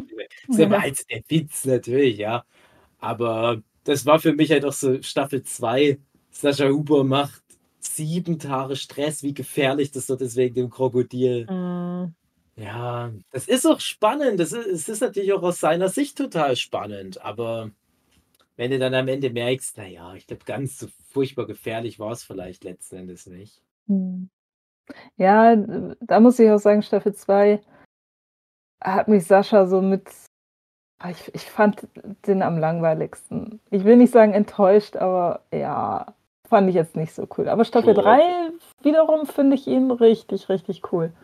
Mit, mit Knossi zusammen. Auch, also Mhm. einzeln als Person. Da macht er mir schon sehr viel mehr Spaß als in Staffel 2. Und aber was, was hat er denn deiner Meinung nach da nicht so delivered in in Staffel Kann ich dir nicht sagen. Irgendwie Staffel 2, wenn man den Vergleich zu den anderen zieht, hat er mich einfach nicht so mitgezogen in dem Moment. Also es war einfach bei ihm alles irgendwie so anstrengend. Klar, es ist natürlich auch anstrengend, aber du hast bei ihm irgendwie keine, ja, nicht diesen, diesen, diesen, äh, das klingt jetzt so, so schwurbelig, wenn ich das sage, aber diesen, diesen Glimmer im Auge, den die Leute immer noch dabei beim Machen der Aufgaben hatten oder so, oder beim, äh, ja, beim, beim Shelterbau oder so. Der, irgendwie hatte er ihn nicht so, weil für ihn, er hat sich natürlich auch unnötig schwer gemacht, muss man sagen. Ähm, aber ich glaube, das hat ihm am Ende für mich das ja, Genick gebrochen. In der zweiten Staffel. Er hat ja am Anfang die ganzen, seine ganzen Gegenstände ähm, vergraben. Und ja. Ich glaube, Aber- hätte er das nicht gemacht, hätte er äh, wesentlich mehr tun können und wäre da er hat agiler das gewesen. ja gut hingekriegt, finde ich. Ja, das ist nämlich interessant, weil ich wusste ja von dir, du hattest es ja schon mal erwähnt, dass du da enttäuscht warst. Und Das hatte ich die ganze Staffel immer so ein bisschen im Kopf. Ich dachte, aha, was macht er denn da? Dann war noch was anderes. Hatte ich auch schon mal mit Sue drüber gesprochen, dass Sue irgendwie so eine, so was war es, ähm, irgend so eine, was eine Ernährungsberaterin online oder irgendwie sowas, die dann über den Sascha Huber bei Seven vs. Wild Ärztin. Hm. eine Ärztin. Äh, und da hatte du halt auch schon mal erzählt, dass die da sich den Sascha genommen hat, um da im Prinzip was Negatives zu erzählen. Da ging es nämlich auch über dieses, um dieses, äh, der hat so viele Muskeln und so weiter. Und das hatte ich alles vorher schon gehört. Und dann gucke ich die Staffel und denke, okay, irgendwann kommt halt so ein Punkt, wo der rausfliegt oder was, oder halt nur noch, nur noch so rumkrebst, weil er es nicht mehr geschissen kriegt, weil ihn das alles fertig macht. Aber der schafft es ja. Der ist ja am Ende noch da. Der hat es auch wirklich geschafft mit seinem einen Gegenstand.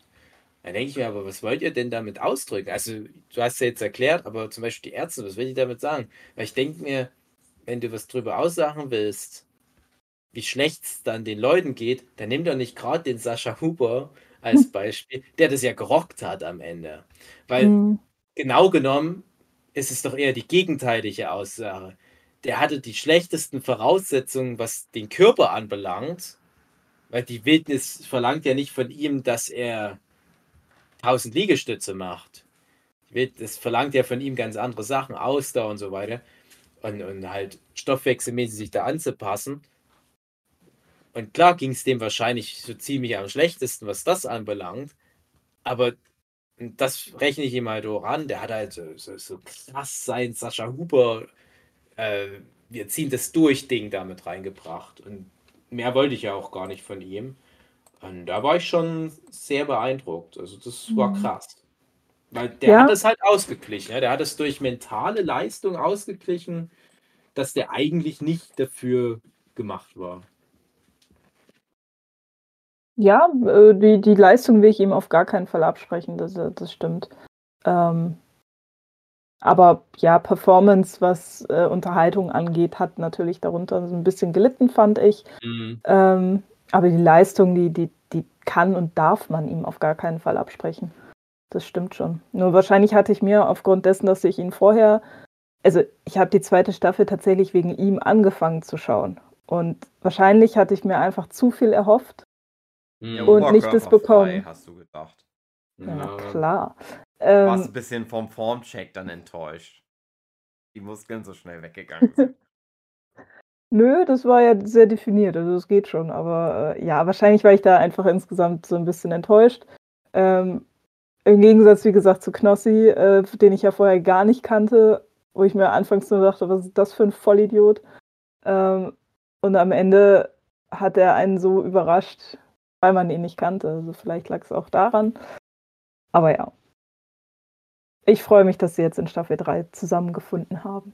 Mit Mhm. Küssen und Golden Ja. Shower und Pimmel. Ja. Himmel zeigen. Wenn sie das schon Hättet ihr das auch gemacht? und reinschneiden, was haben die wohl alles Ja. gemacht, wenn die Kamera aus ist? Ey, ganz ehrlich, ich weiß, ich klinge wie so ein alter, äh, perverser Typ, aber das denke ich mir auch bei Hannah und Affe. Also nicht, dass das jetzt sonst wie krass ist, aber ich denke, dass da viel Zärtlichkeit noch passiert, wenn die Kamera nicht drauf ist. Also nicht, nicht im, will jetzt gar nicht irgendwie so eine, so eine lesbische Geschichte da rein interpretieren, aber dass da viel, viel Vertraulichkeit vielleicht so außerhalb der Kamera stattfindet. Hatte ich so irgendwie so Vibes. Könnt ihr das nachvollziehen? Ah. Oder ist Dass das doch die so der kuscheln perverse? in der Nacht. Zum meinst du? Beispiel, ja. Ja, das kann ich mir aber auch. Also bei den Frauen wundert es mich gar nicht, weil Frauen da eher weniger das Problem haben, sich halt aneinander zu kuscheln. Ob da noch mehr war, das überlasse ich der Fantasie. Wir haben Küssen geübt. Kissenschlacht. Über die doofen Jungs gelästert. Genau.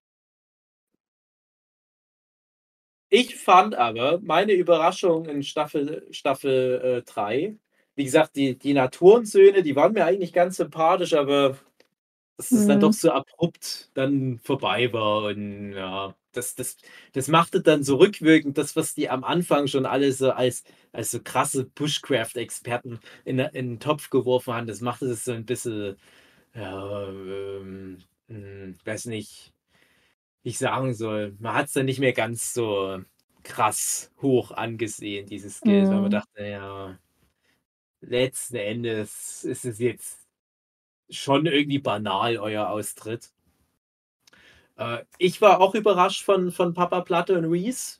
Äh, Papa Platte hatte ich tatsächlich parallel erst kennengelernt durch die Joko und Klaas Schatzsuche, weil da ja Papa Platte im Mhm. Prinzip mit seiner Community den Schatz gefunden hat.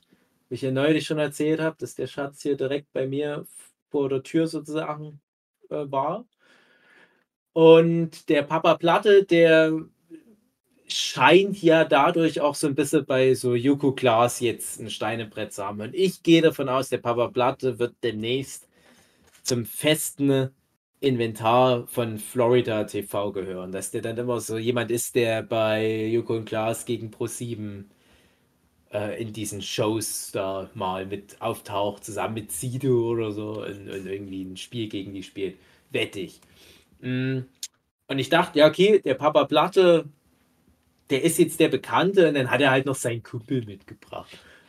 Und den habe ich halt nicht so ernst genommen, den Reese, den, den Dominik.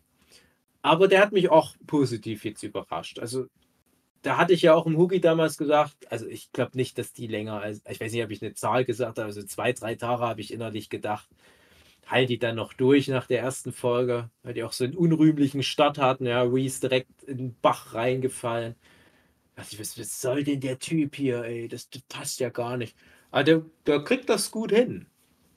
Für das, was er halt da so kann und nicht kann, das, ja, irgendwie große Überraschung und auch sympathisch. Sind mir Mhm. sympathisch, die beiden. Aber wirklich die größte Überraschung war halt dieses Rumatra Trimax-Team, weil da null Chemie am Anfang war, fand ich. Ich glaube, die, die waren noch Mhm. ja nicht befreundet. Oder war das nicht so die Story, dass die mehr so Beef hatten? Ah, nein, nein, nein, nein. Also ich glaube, die haben schon viel. Also so habe ich das verstanden. Die sind schon Freunde. Aber ärgern sich so viel. Aber so ein bisschen, bisschen extra, ein bisschen manchmal doll. Ne? Hm, So wie wir manchmal. Ja, klar, Jungs sind halt Jungs. Ja, also ich Aber- glaube, aber das war trotzdem interessant, dass viele Leute so gedacht haben, na, vielleicht streiten die sich auch dann einfach die ganze Zeit. Aber ich fand halt wirklich, dass, dass, dass das die ersten Folgen halt so eine ganz, ja, ich weiß nicht, so, so eine so eine Distanz war da halt zwischen denen. Mhm. Irgendwie nicht so eine richtige Mhm. Stimmung. Das hatte ich ja euch neulich auch schon mal ähm, gesagt, dass ich halt fand, dass ich da so richtig meinen emotionalen Anker in den beiden irgendwann mal gefunden habe. Ich dachte halt, ja, das ist äh, Sascha und Knossi oder Saska, Saschka oder wie, wie sie es dann mal genannt haben. Ähm, die beiden, die wären es halt. Nee, nee, also äh, Rumata und Trimax, ich weiß auch bis heute nicht, was die im normalen Leben machen, ob das irgendwie Bäckersgesellen sind oder so. Aber die haben dann irgendwie auf dieser Insel zueinander gefunden. Und ich fand das süß. Die beiden haben jeden Tag ihre Spaziergänge. Man müsste ja an meine Urgroßeltern denken. Meine Urgroßeltern, die sind beide weit über 80 geworden, fast 90. Und die sind jeden Tag spazieren gegangen. Und auch nicht nur eine kleine Runde. Die sind wirklich bis die uralt waren, jeden Tag große Runden spazieren gegangen. Und an die haben die mich erinnert. Trimax und Rumatra. Das ist ganz, ganz süß gewesen. Und die haben nämlich was gemacht, was ich mir aus allen Staffeln immer erhofft hatte, was keine Staffel delivered hat. Die haben Strecken zurückgelegt. Ich weiß, Energiedefizit, bla bla bla, aber ich will doch mal was sehen. Ich will das Team mal dort ein bisschen erkunden. Ich finde es so schade, dass die dann nicht mal versuchen, irgendwie ein anderes Team zu finden, dass die nicht mal noch ein paar andere Sachen auschecken. Und so jetzt in Staffel 1 schon wieder da macht halt dann der, der Fritz da so einen Rundgang in Anführungsstrichen. Und dann, ja, ich bin jetzt hier mal in die andere Richtung gegangen, an Tag 5 oder so von 7. Und ich bin jetzt so etwa 100 Meter von meinem Shelter entfernt. Ich will, ey, ohne Scheiß, du bist an Tag 5 das erste Mal 100 Meter in der anderen Richtung von deinem Shelter weg. Was macht denn ihr den ganzen Tag? Ich finde es ganz schade, dass die nicht wirklich erkunden. Das wäre halt so schön, wenn die da irgendwie was auch in den Challenges drin hätten, dass, dass die erkunden müssen. Das ist so schade. Und Trimax und Rumatra machen das. Und das hat auch, denke ich, für die was gebracht. Also so zwischenmenschlich. Das zusammen so abzulaufen, diese Insel. Noch so, irgendwie so, wie die so gelabert haben und so weiter, das wuchs mir dann irgendwie ein bisschen ans Herz. Ja, der Max sollte ja erst mit. Äh, na, wie heißt der noch? Apple Plate? Monte. Also. Montana Black. Ja. Oh Weil das sind die Best Friends angeblich. Ah ja. Und der Rumatra, der ist halt so der. Ist auch dabei. Aber so gut kenne ich mich auch nicht aus. Ich finde auch, na, die, haben, die haben da zueinander gefunden. Mhm. Das ist eine Erinnerung, die sich für immer verbinden wird. Ich bin mir gar nicht so sicher, ob die wirklich zueinander gefunden haben. Meinst du, die hassen sich jetzt noch mehr? Nee, das, also, ähm, ne, nein, um Gottes Willen, aber oh, ich, ich fand die Chemie zwischen den beiden anfangs so furchtbar. Ja, genau. Ähm, ganz, ganz furchtbar. Und ich finde, das hat sich jetzt, kleiner Spoiler, bis jetzt, was wir schon gesehen haben, immer noch, also es hat sich bis dahin gezogen und ich fand das irgendwie ganz, ganz komisch. Und ja, ähm, hat sich für mich noch nicht aufgelöst. Okay. Muss ich sagen. Na gut. Ist vielleicht so ein, ja, blöder Spruch, aber ist vielleicht so ein Jungsding äh, ich kann es natürlich nicht immer so hundertprozentig nachvollziehen, wie es für, für Frauen ist, da so eine Frauenfreundschaft. Ich kriege es immer so ein bisschen indirekt mit bei meiner Frau und ich versuche immer meine Frau so ein bisschen so eine Freundschaft so reinzudrängen. So, ah, quatsch doch heute mal mit der Frau hier aus, aus diesem Babygymnastikkurs, da könnt ihr euch mal anfreunden und dann äh, könnt ihr küssen, vielleicht kann ich zugucken. Ja, das vielleicht nicht, aber äh, einfach nur so, weil, weil mir immer sehr dran gelegen ist, dass die Frauen dann sich so zusammenschließen und sich gegen uns Aber Männer genau das, Dave, kann ich dir sagen, ist genau der falsche Weg, weil man immer nur, oh, ich muss kurz mal ranten, aber immer wenn Männer versuchen, Frauen zusammenzustecken, weil das sind ja Frauen, die müssen ja. sich ja verstehen. Boah, nee, ich sagte, eben nicht. da ist noch ich nie weiß was ja, Gutes das. Das, das, das ist, ich, ich weiß nicht, ob ich als, als Mann äh, in, in der Situation bin, dass ich das so offen sagen darf. Aber meine Erfahrung ist ja komplett konträr. Oh, Frauen verstehen sie ja automatisch. Nein, es ist das komplette Gegenteil. Äh, ich habe so, so viele krasse Sachen miterlebt in, in den paar Jahren meines Lebens, wie so besteste Freundschaften, wegen so Rotz da bei Frauen kaputt gehen, wo Männer wirklich, also unterm Strich muss man sagen, vielleicht weil Männer wirklich da auch einfacher gestrickt sind. Wir haben natürlich auch unsere Geschichte, ja, mit, mit, mit, äh, auch mit, mit Michel vom Podcast zum Beispiel, wo es halt dann vielleicht auch mal irgendwie ein bisschen anders verlaufen ist. Aber äh, bei Frauen habe ich halt wirklich, also das ist krass, was sich da so ständig auch heute noch manchmal noch so miterlebe. Und gerade deswegen ist es mir doch sehr dran gelegen, dass es doch irgendwie mal hier und da ein bisschen funkt. Ich weiß zum Beispiel, dass meine Sue dich, Marlina, sehr lieb hat. Das Ich ist doch schon mal Sue was. auch. Und ich muss der Sue auch endlich noch antworten auf ihre letzte Nachricht. Ja, das macht unter euch, da weiß ich nichts von. Aber äh, das, das ist schon was wert bei der Sue. Weil es ist, also die, die, die hat auch, glaube ich, so impulsmäßig immer erst mal so, ich bin da skeptisch. Eine andere Frau irgendwie, hm, ist bestimmt komisch. Und bei, bei Rumatra und Trimax hatte ich dann halt auch so das Gefühl, so, so richtig so dieses, was man halt manchmal bei Männern so nachsagt, so dieses Männerfreundschaft-Ding, dieses Bromance-Ding, das war da halt nicht da, aber das ist dann halt gewachsen. Und ich glaube, wenn das einmal so da ist, so ein richtiges Bromance-Ding, dann kriegst du das ganz schlecht wieder totgeschlagen. Ja. Okay, ich lasse mich dann mal überraschen, wie das dann. Ich, ich verfolge das mal jetzt nach äh, Seven vs. Wild. Weil noch hat es mich nicht Ja, überzeugt. Also ich Mal würde schauen. das nicht verfolgen, wie, weil ich weiß, ich weiß nicht, in welcher hat, Bäckerei die sind. Rymax hat mal gesagt, er hat eine äh, Phobie jetzt vor Meer, vor dem Geräusch, Mhm. vor dem Geruch, weil er da so lange war. Vielleicht hat er die auch vor Rumatra. Stimmt. Ja, ich kann mir auch vorstellen, das ist auch sowas, und das sehe ich auch bei Affe und Hanna, äh, wo, wo sich halt zwei jetzt da gut zusammenfinden, äh, die das auch wirklich zu schätzen wissen, dass sie da halt so gut matchen. Aber das wird dann nicht wirklich ernsthaft eine lebenslange Freundschaft im Sinne von, wir verbringen immer Weihnachten zusammen. Und das ist aber auch okay. Weil es reicht ja auch dieser, diese Woche oder diese zwei Wochen, diese, diese besondere Zeit, weil du ja dann trotzdem für immer was hast, was dich verbindet. Ich habe ja auch Freunde, die ich immer noch so in der Top-Liste der besten Freunde, die ich je hatte, ganz hoch mit einsiedle. Natürlich alle weit unter, unter Huki und Marlina, aber trotzdem sehr weit. Die ich teilweise schon seit über 20 Jahren nicht mehr gesehen habe, wo ich aber dann sage, ja, aber mit denen habe ich meine Kindheit verbracht. Und das werde ich nie wieder mit anderen Kindern verbringen können, die Kindheit. Das sind so die wichtigsten Jahre. Und ich glaube, du hast dann so ab deinen 20ern immer weniger sowas. Du hast dann noch so besondere Situationen, dass du vielleicht, wie jetzt auch Huki und ich, wir haben uns ja spät getroffen, aber wir haben halt diese, diese verbindenden Elemente, dass wir beide drogenabhängig sind. Ähm, das schweißt uns mehr zusammen, als vielleicht so ich mich mit anderen Leuten dann so connecten kann. Ja, natürlich, dass wir Comic-Zeichnende sind.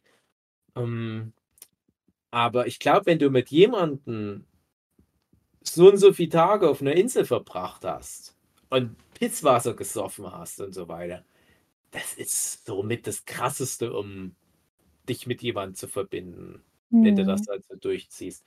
Es kann natürlich auch nach hinten losgehen, dann ist es so die krasseste Art, wie man sich von jemandem so abtrennen kann.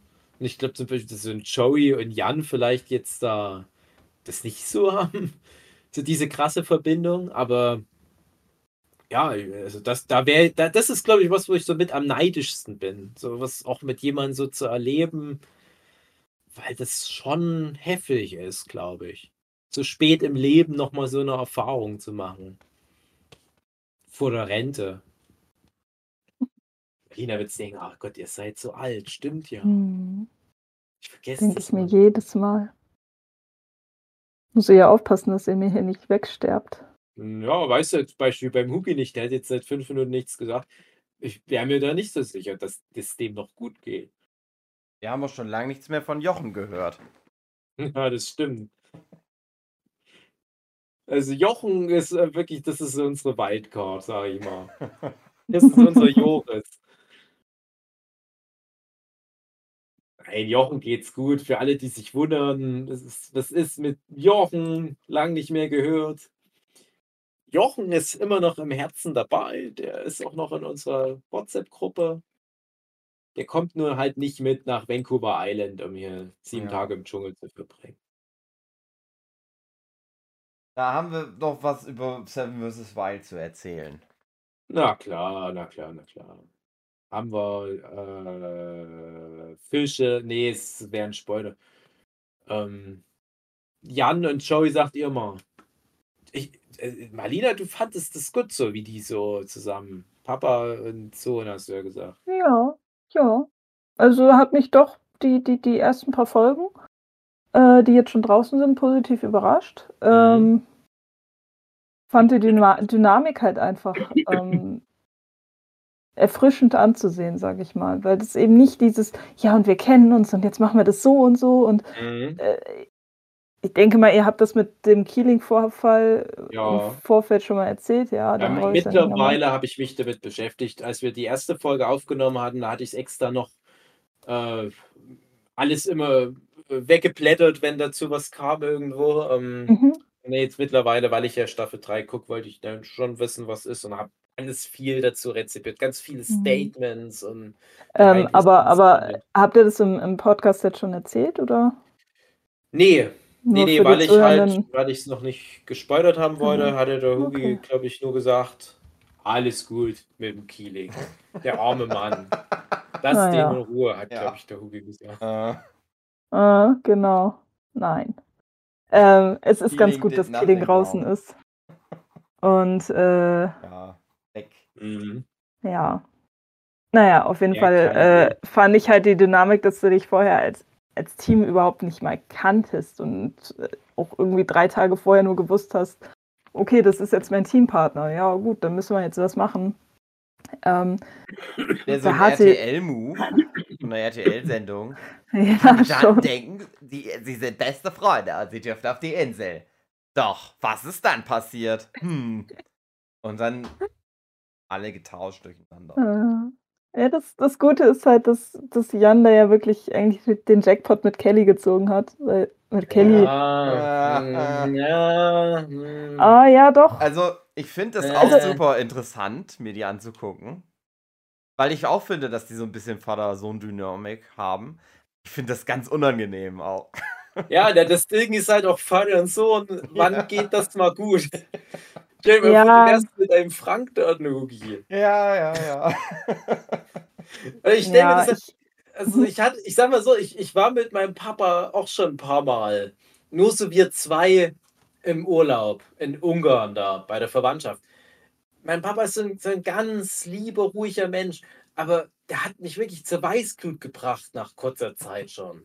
Und ich, der ist ähnlich wie der Joey Caddy, ist mir dann auch so ein bisschen aufgefallen. Der so, ah, ich weiß auch nicht, also Joey Caddy, ich mag den gern, aber ich möchte mit dem privat nichts zu tun haben. Nein, das ist Quatsch. Also ihr wisst vielleicht, was ich meine. So, das ist, der ist halt so, so krass fokussiert immer auf, auf den Sieg. Ich weiß halt noch früher auch so zu, zu diesem ganzen Stefan Raab-Zeiten, wo der auch wirklich alles immer gewonnen hat. Weil der, ist, der hat wahrscheinlich auch irgendwie eine psychische Störung, dass der so fokussiert ist. Ähm, ich habe aber immer bei ihm so ein bisschen die Angst, dass das nicht so menschelt Ja. das ist wahrscheinlich ja hinter, hinter den Kulissen oder wenn die Kamera aus sind, da gibt es ja anscheinend diese Momente. Der Jan hat ja dann auch immer mal erzählt, ja, wir haben jetzt gerade drei Stunden gequatscht. Das klingt ja gut. Das hat mir dann auch immer wieder so ein bisschen Hoffnung gegeben, dass der Jan da nicht total aufgeschmissen ist, weil halt er irgendwie die ganze Zeit eigentlich Kontakt braucht. Und der Joey Caddy ist ja die ganze Zeit dabei, irgendwie nur als Arche zu schnitzen. Äh, und, und ich, ich stelle mir sowas eher schwierig vor. Dann lieber irgendwie so eine totale Nulpe mit dabei haben, mit der du aber so menschlich mega gut connecten kannst. Ja, Ja. und das ist ja so bei, bei Trimax Romatra. Ich glaube nämlich auch, dass das Romatra relativ wenig zu leisten imstande war. Gerade wo die dann nochmal ihr, ihr, ihr Shelter abbauen und das rumtragen. Der Trimax hat dann so einen 20-Kilo-Seesack. Und ich glaube, der Rumatra trägt irgendwie einen Zweig oder so, oder die Folie, irgendwie sowas, weil der halt nicht so viel damit beitragen konnte. Aber das war halt eine andere Form von Support. Und ich glaube halt genau diese andere Form von Support hätte der Jan gebraucht, um sich dort wohler zu fühlen. Ja. Stell dir mal vor, Joey Kelly hätte aus. Solidarität immer so einen Backflip gemacht. Ja, nee, ich, also das hat, also war, glaube ich, für mich der, der Schwachpunkt der Staffel, das Team. Und da kann ja niemand was dafür, außer halt Andreas Kieling. Ich Ähm, finde das nicht als. Schwachpunkt. Ich liebe das. Dass die so sind. Wie Aber naja, ist vielleicht ein bisschen, vielleicht ein bisschen dysfunktional, das Team. Hm. Hm. Ja, ist schade auch. Also mir, tut es halt auch voll leid für, für den Jan, weil der sich das ja wahrscheinlich auch anders vorgestellt hat. Ja. Und, äh, Und man muss aber ja mal trotzdem dazu sagen, der ist ja wirklich da schon lange trotzdem auch. Ja, ja, der, der war lange da. Äh, ja, da kann man ja jetzt sagen, ja, dass er da anscheinend nicht ganz bis zum Schluss geblieben ist. Ähm, das schon, aber ich hatte irgendwie bei ihm auch das Gefühl, so richtig viel gemacht hat er auch nicht. Also so contentmäßig war das auch nicht so interessant, wenn das zu denen rüber switchte. Ja, Content ist King, Huri. Ach, ja, ich hab's halt nicht so, wie sagt man jetzt so schön, ich hab's nicht so gefühlt bei den beiden. Ja, aber ich wollte nur sagen, der Jan, der ist ja wahrscheinlich auch da pro forma mit hingefahren, wie so, so ein Kevin Großkreuz mit zur WM damals gefahren ist und dann nicht einmal spielen durfte. So nach dem Motto, ja, ich bin halt so ein, die Wildcard, Wildcard, Wildcard. Und dann kam es halt so zustande, dass der noch spontan mitmachen durfte, beziehungsweise musste. Ja. Aber wenn der, der Andreas Kieling nicht so schlimm Sexualverbrecher wäre und so ein toxischer Mann, dann wäre der halt mitgefahren und einfach so, wie er gekommen ist, wieder nach Hause gefahren. Ne? So, so verstehe ich das ja richtig wahrscheinlich. Ja, ja. Und der hat das vor Ort da erfahren und der hat mhm. sich da vor Ort dann auch erst mit Sachen eingedeckt. Ja. Weil der halt eigentlich da nicht mit gerechnet hat, dass er da überhaupt auf die muss. Ja, genau. Und, und das merkt man halt auch. Das wird, glaube ich, gar nicht so richtig in der Serie selber thematisiert. Man muss ja wirklich da diesen ganzen Behind the Scenes und Kommentarkram alles mit angucken, um das alles richtig zu verstehen. Und ich glaube, dass der die ganze Zeit dachte, äh, ich komme bestimmt irgendwann noch mal dran, dann Staffel 4 und dann packen die mich mit irgendwie coolen Partner zusammen und das wird dann richtig cool und dann gerät er halt an den, der übrig ist und es funktioniert halt einfach nicht so richtig. Und die ganze Zeit, also es sind so mit meiner Einfühlnahme, die ich da halt beim Gucken hatte, ich hatte immer das Gefühl, dass sowohl Joey als auch Jan sich das schön geredet haben, mhm. dass die mit dem jeweils anderen ja, da so zusammengelandet sind. Und sich das, das so unangenehm aber jedes Mal anfühlt. So, ja, Joey ist echt ein prima Kerl, also ich könnte keinen besseren haben. Und irgendwie klingt aber immer so raus wie, ach, ich würde gerne mit meinem Kumpel da, mit dem ich immer so Parcours mache. Und Joey wird sich auch gedacht haben, ach, ich will lieber entweder alleine oder mit dem, mit dem anderen alten Mann. Ja, ist halt ja, schade, ne? Weil vielleicht, ja, wahrscheinlich wird halt der Jan nie wieder da eingeladen und ja, ist das halt für den auch beendet. Ich glaube halt, mit einem anderen Partner hätte, da, hätte er da mehr reingefunden in das Szenario. Ja. Naja.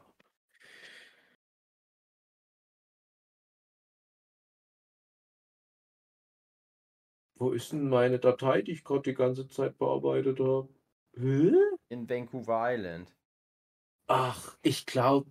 Äh, äh, äh, äh, ich glaube, ich habe was überschrieben. Nee, also jetzt egal. Bin ich halt blöd. Ich gucke da mal rein. Ja, ich habe eine andere Datei beschrieben. Das ist, wenn man nebenbei immer podcastet, wenn man arbeitet.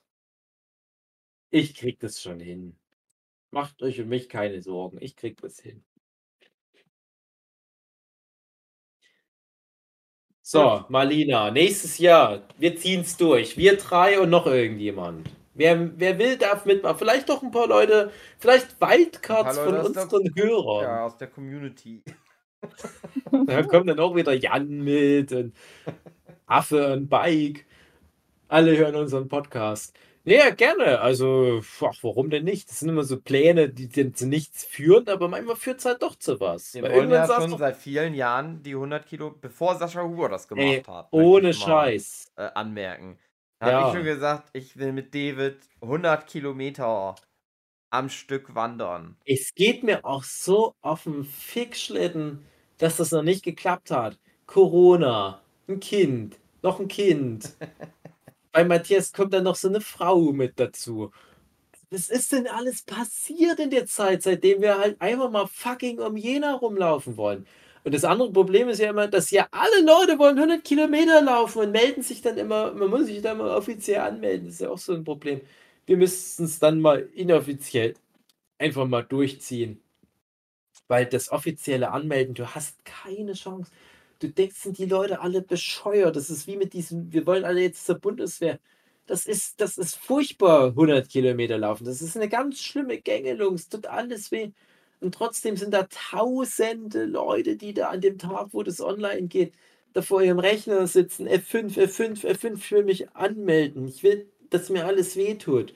Ich will, dass mir mein, mein Arschloch brennt, weil sich da so vom Schweiß die Salzkristalle in meiner Arschfalte dann ablagern. Und bei jedem Schritt reiben die Salzkristalle, bis mein Arsch blutet. Das möchte ich bitte. Ja, Madame, jawohl. Übrigens, das auch. passiert, wenn man lange wandert, Marlena. Das passiert dann in echt. So. Aber wir machen das. Wir machen nächstes Jahr, legen wir jetzt einfach mal fest. Ich weiß nicht, wo ich da die Kinder an dem Tag hin tue. Wir machen 100 Kilometer Wanderung und x Tage in der Natur irgendwie überleben. Ja. Aber wir dürfen was zu essen mitnehmen, weil wir wollen ja Content generieren und nicht immer nur rumliegen. Ja. Okay. Und am letzten Tag wird masturbiert? Am ersten und am letzten Tag und an allen dazwischen. Okay. Und auch da haben wir ich irgendwie euch. Content rausgeneriert. Aber ganz ehrlich, ich kann mir auch nicht vorstellen, dass ich da irgendwie Ambition dazu habe. Das, also wirklich. das- Ja, Langeweile höchst. ja, nicht mal das. Ich war tatsächlich auch schon mal in so einer Situation, wo ich, wo ich so einen so einen Wanderurlaub hatte, so über zwei Wochen, wo ich da beim besten Willen.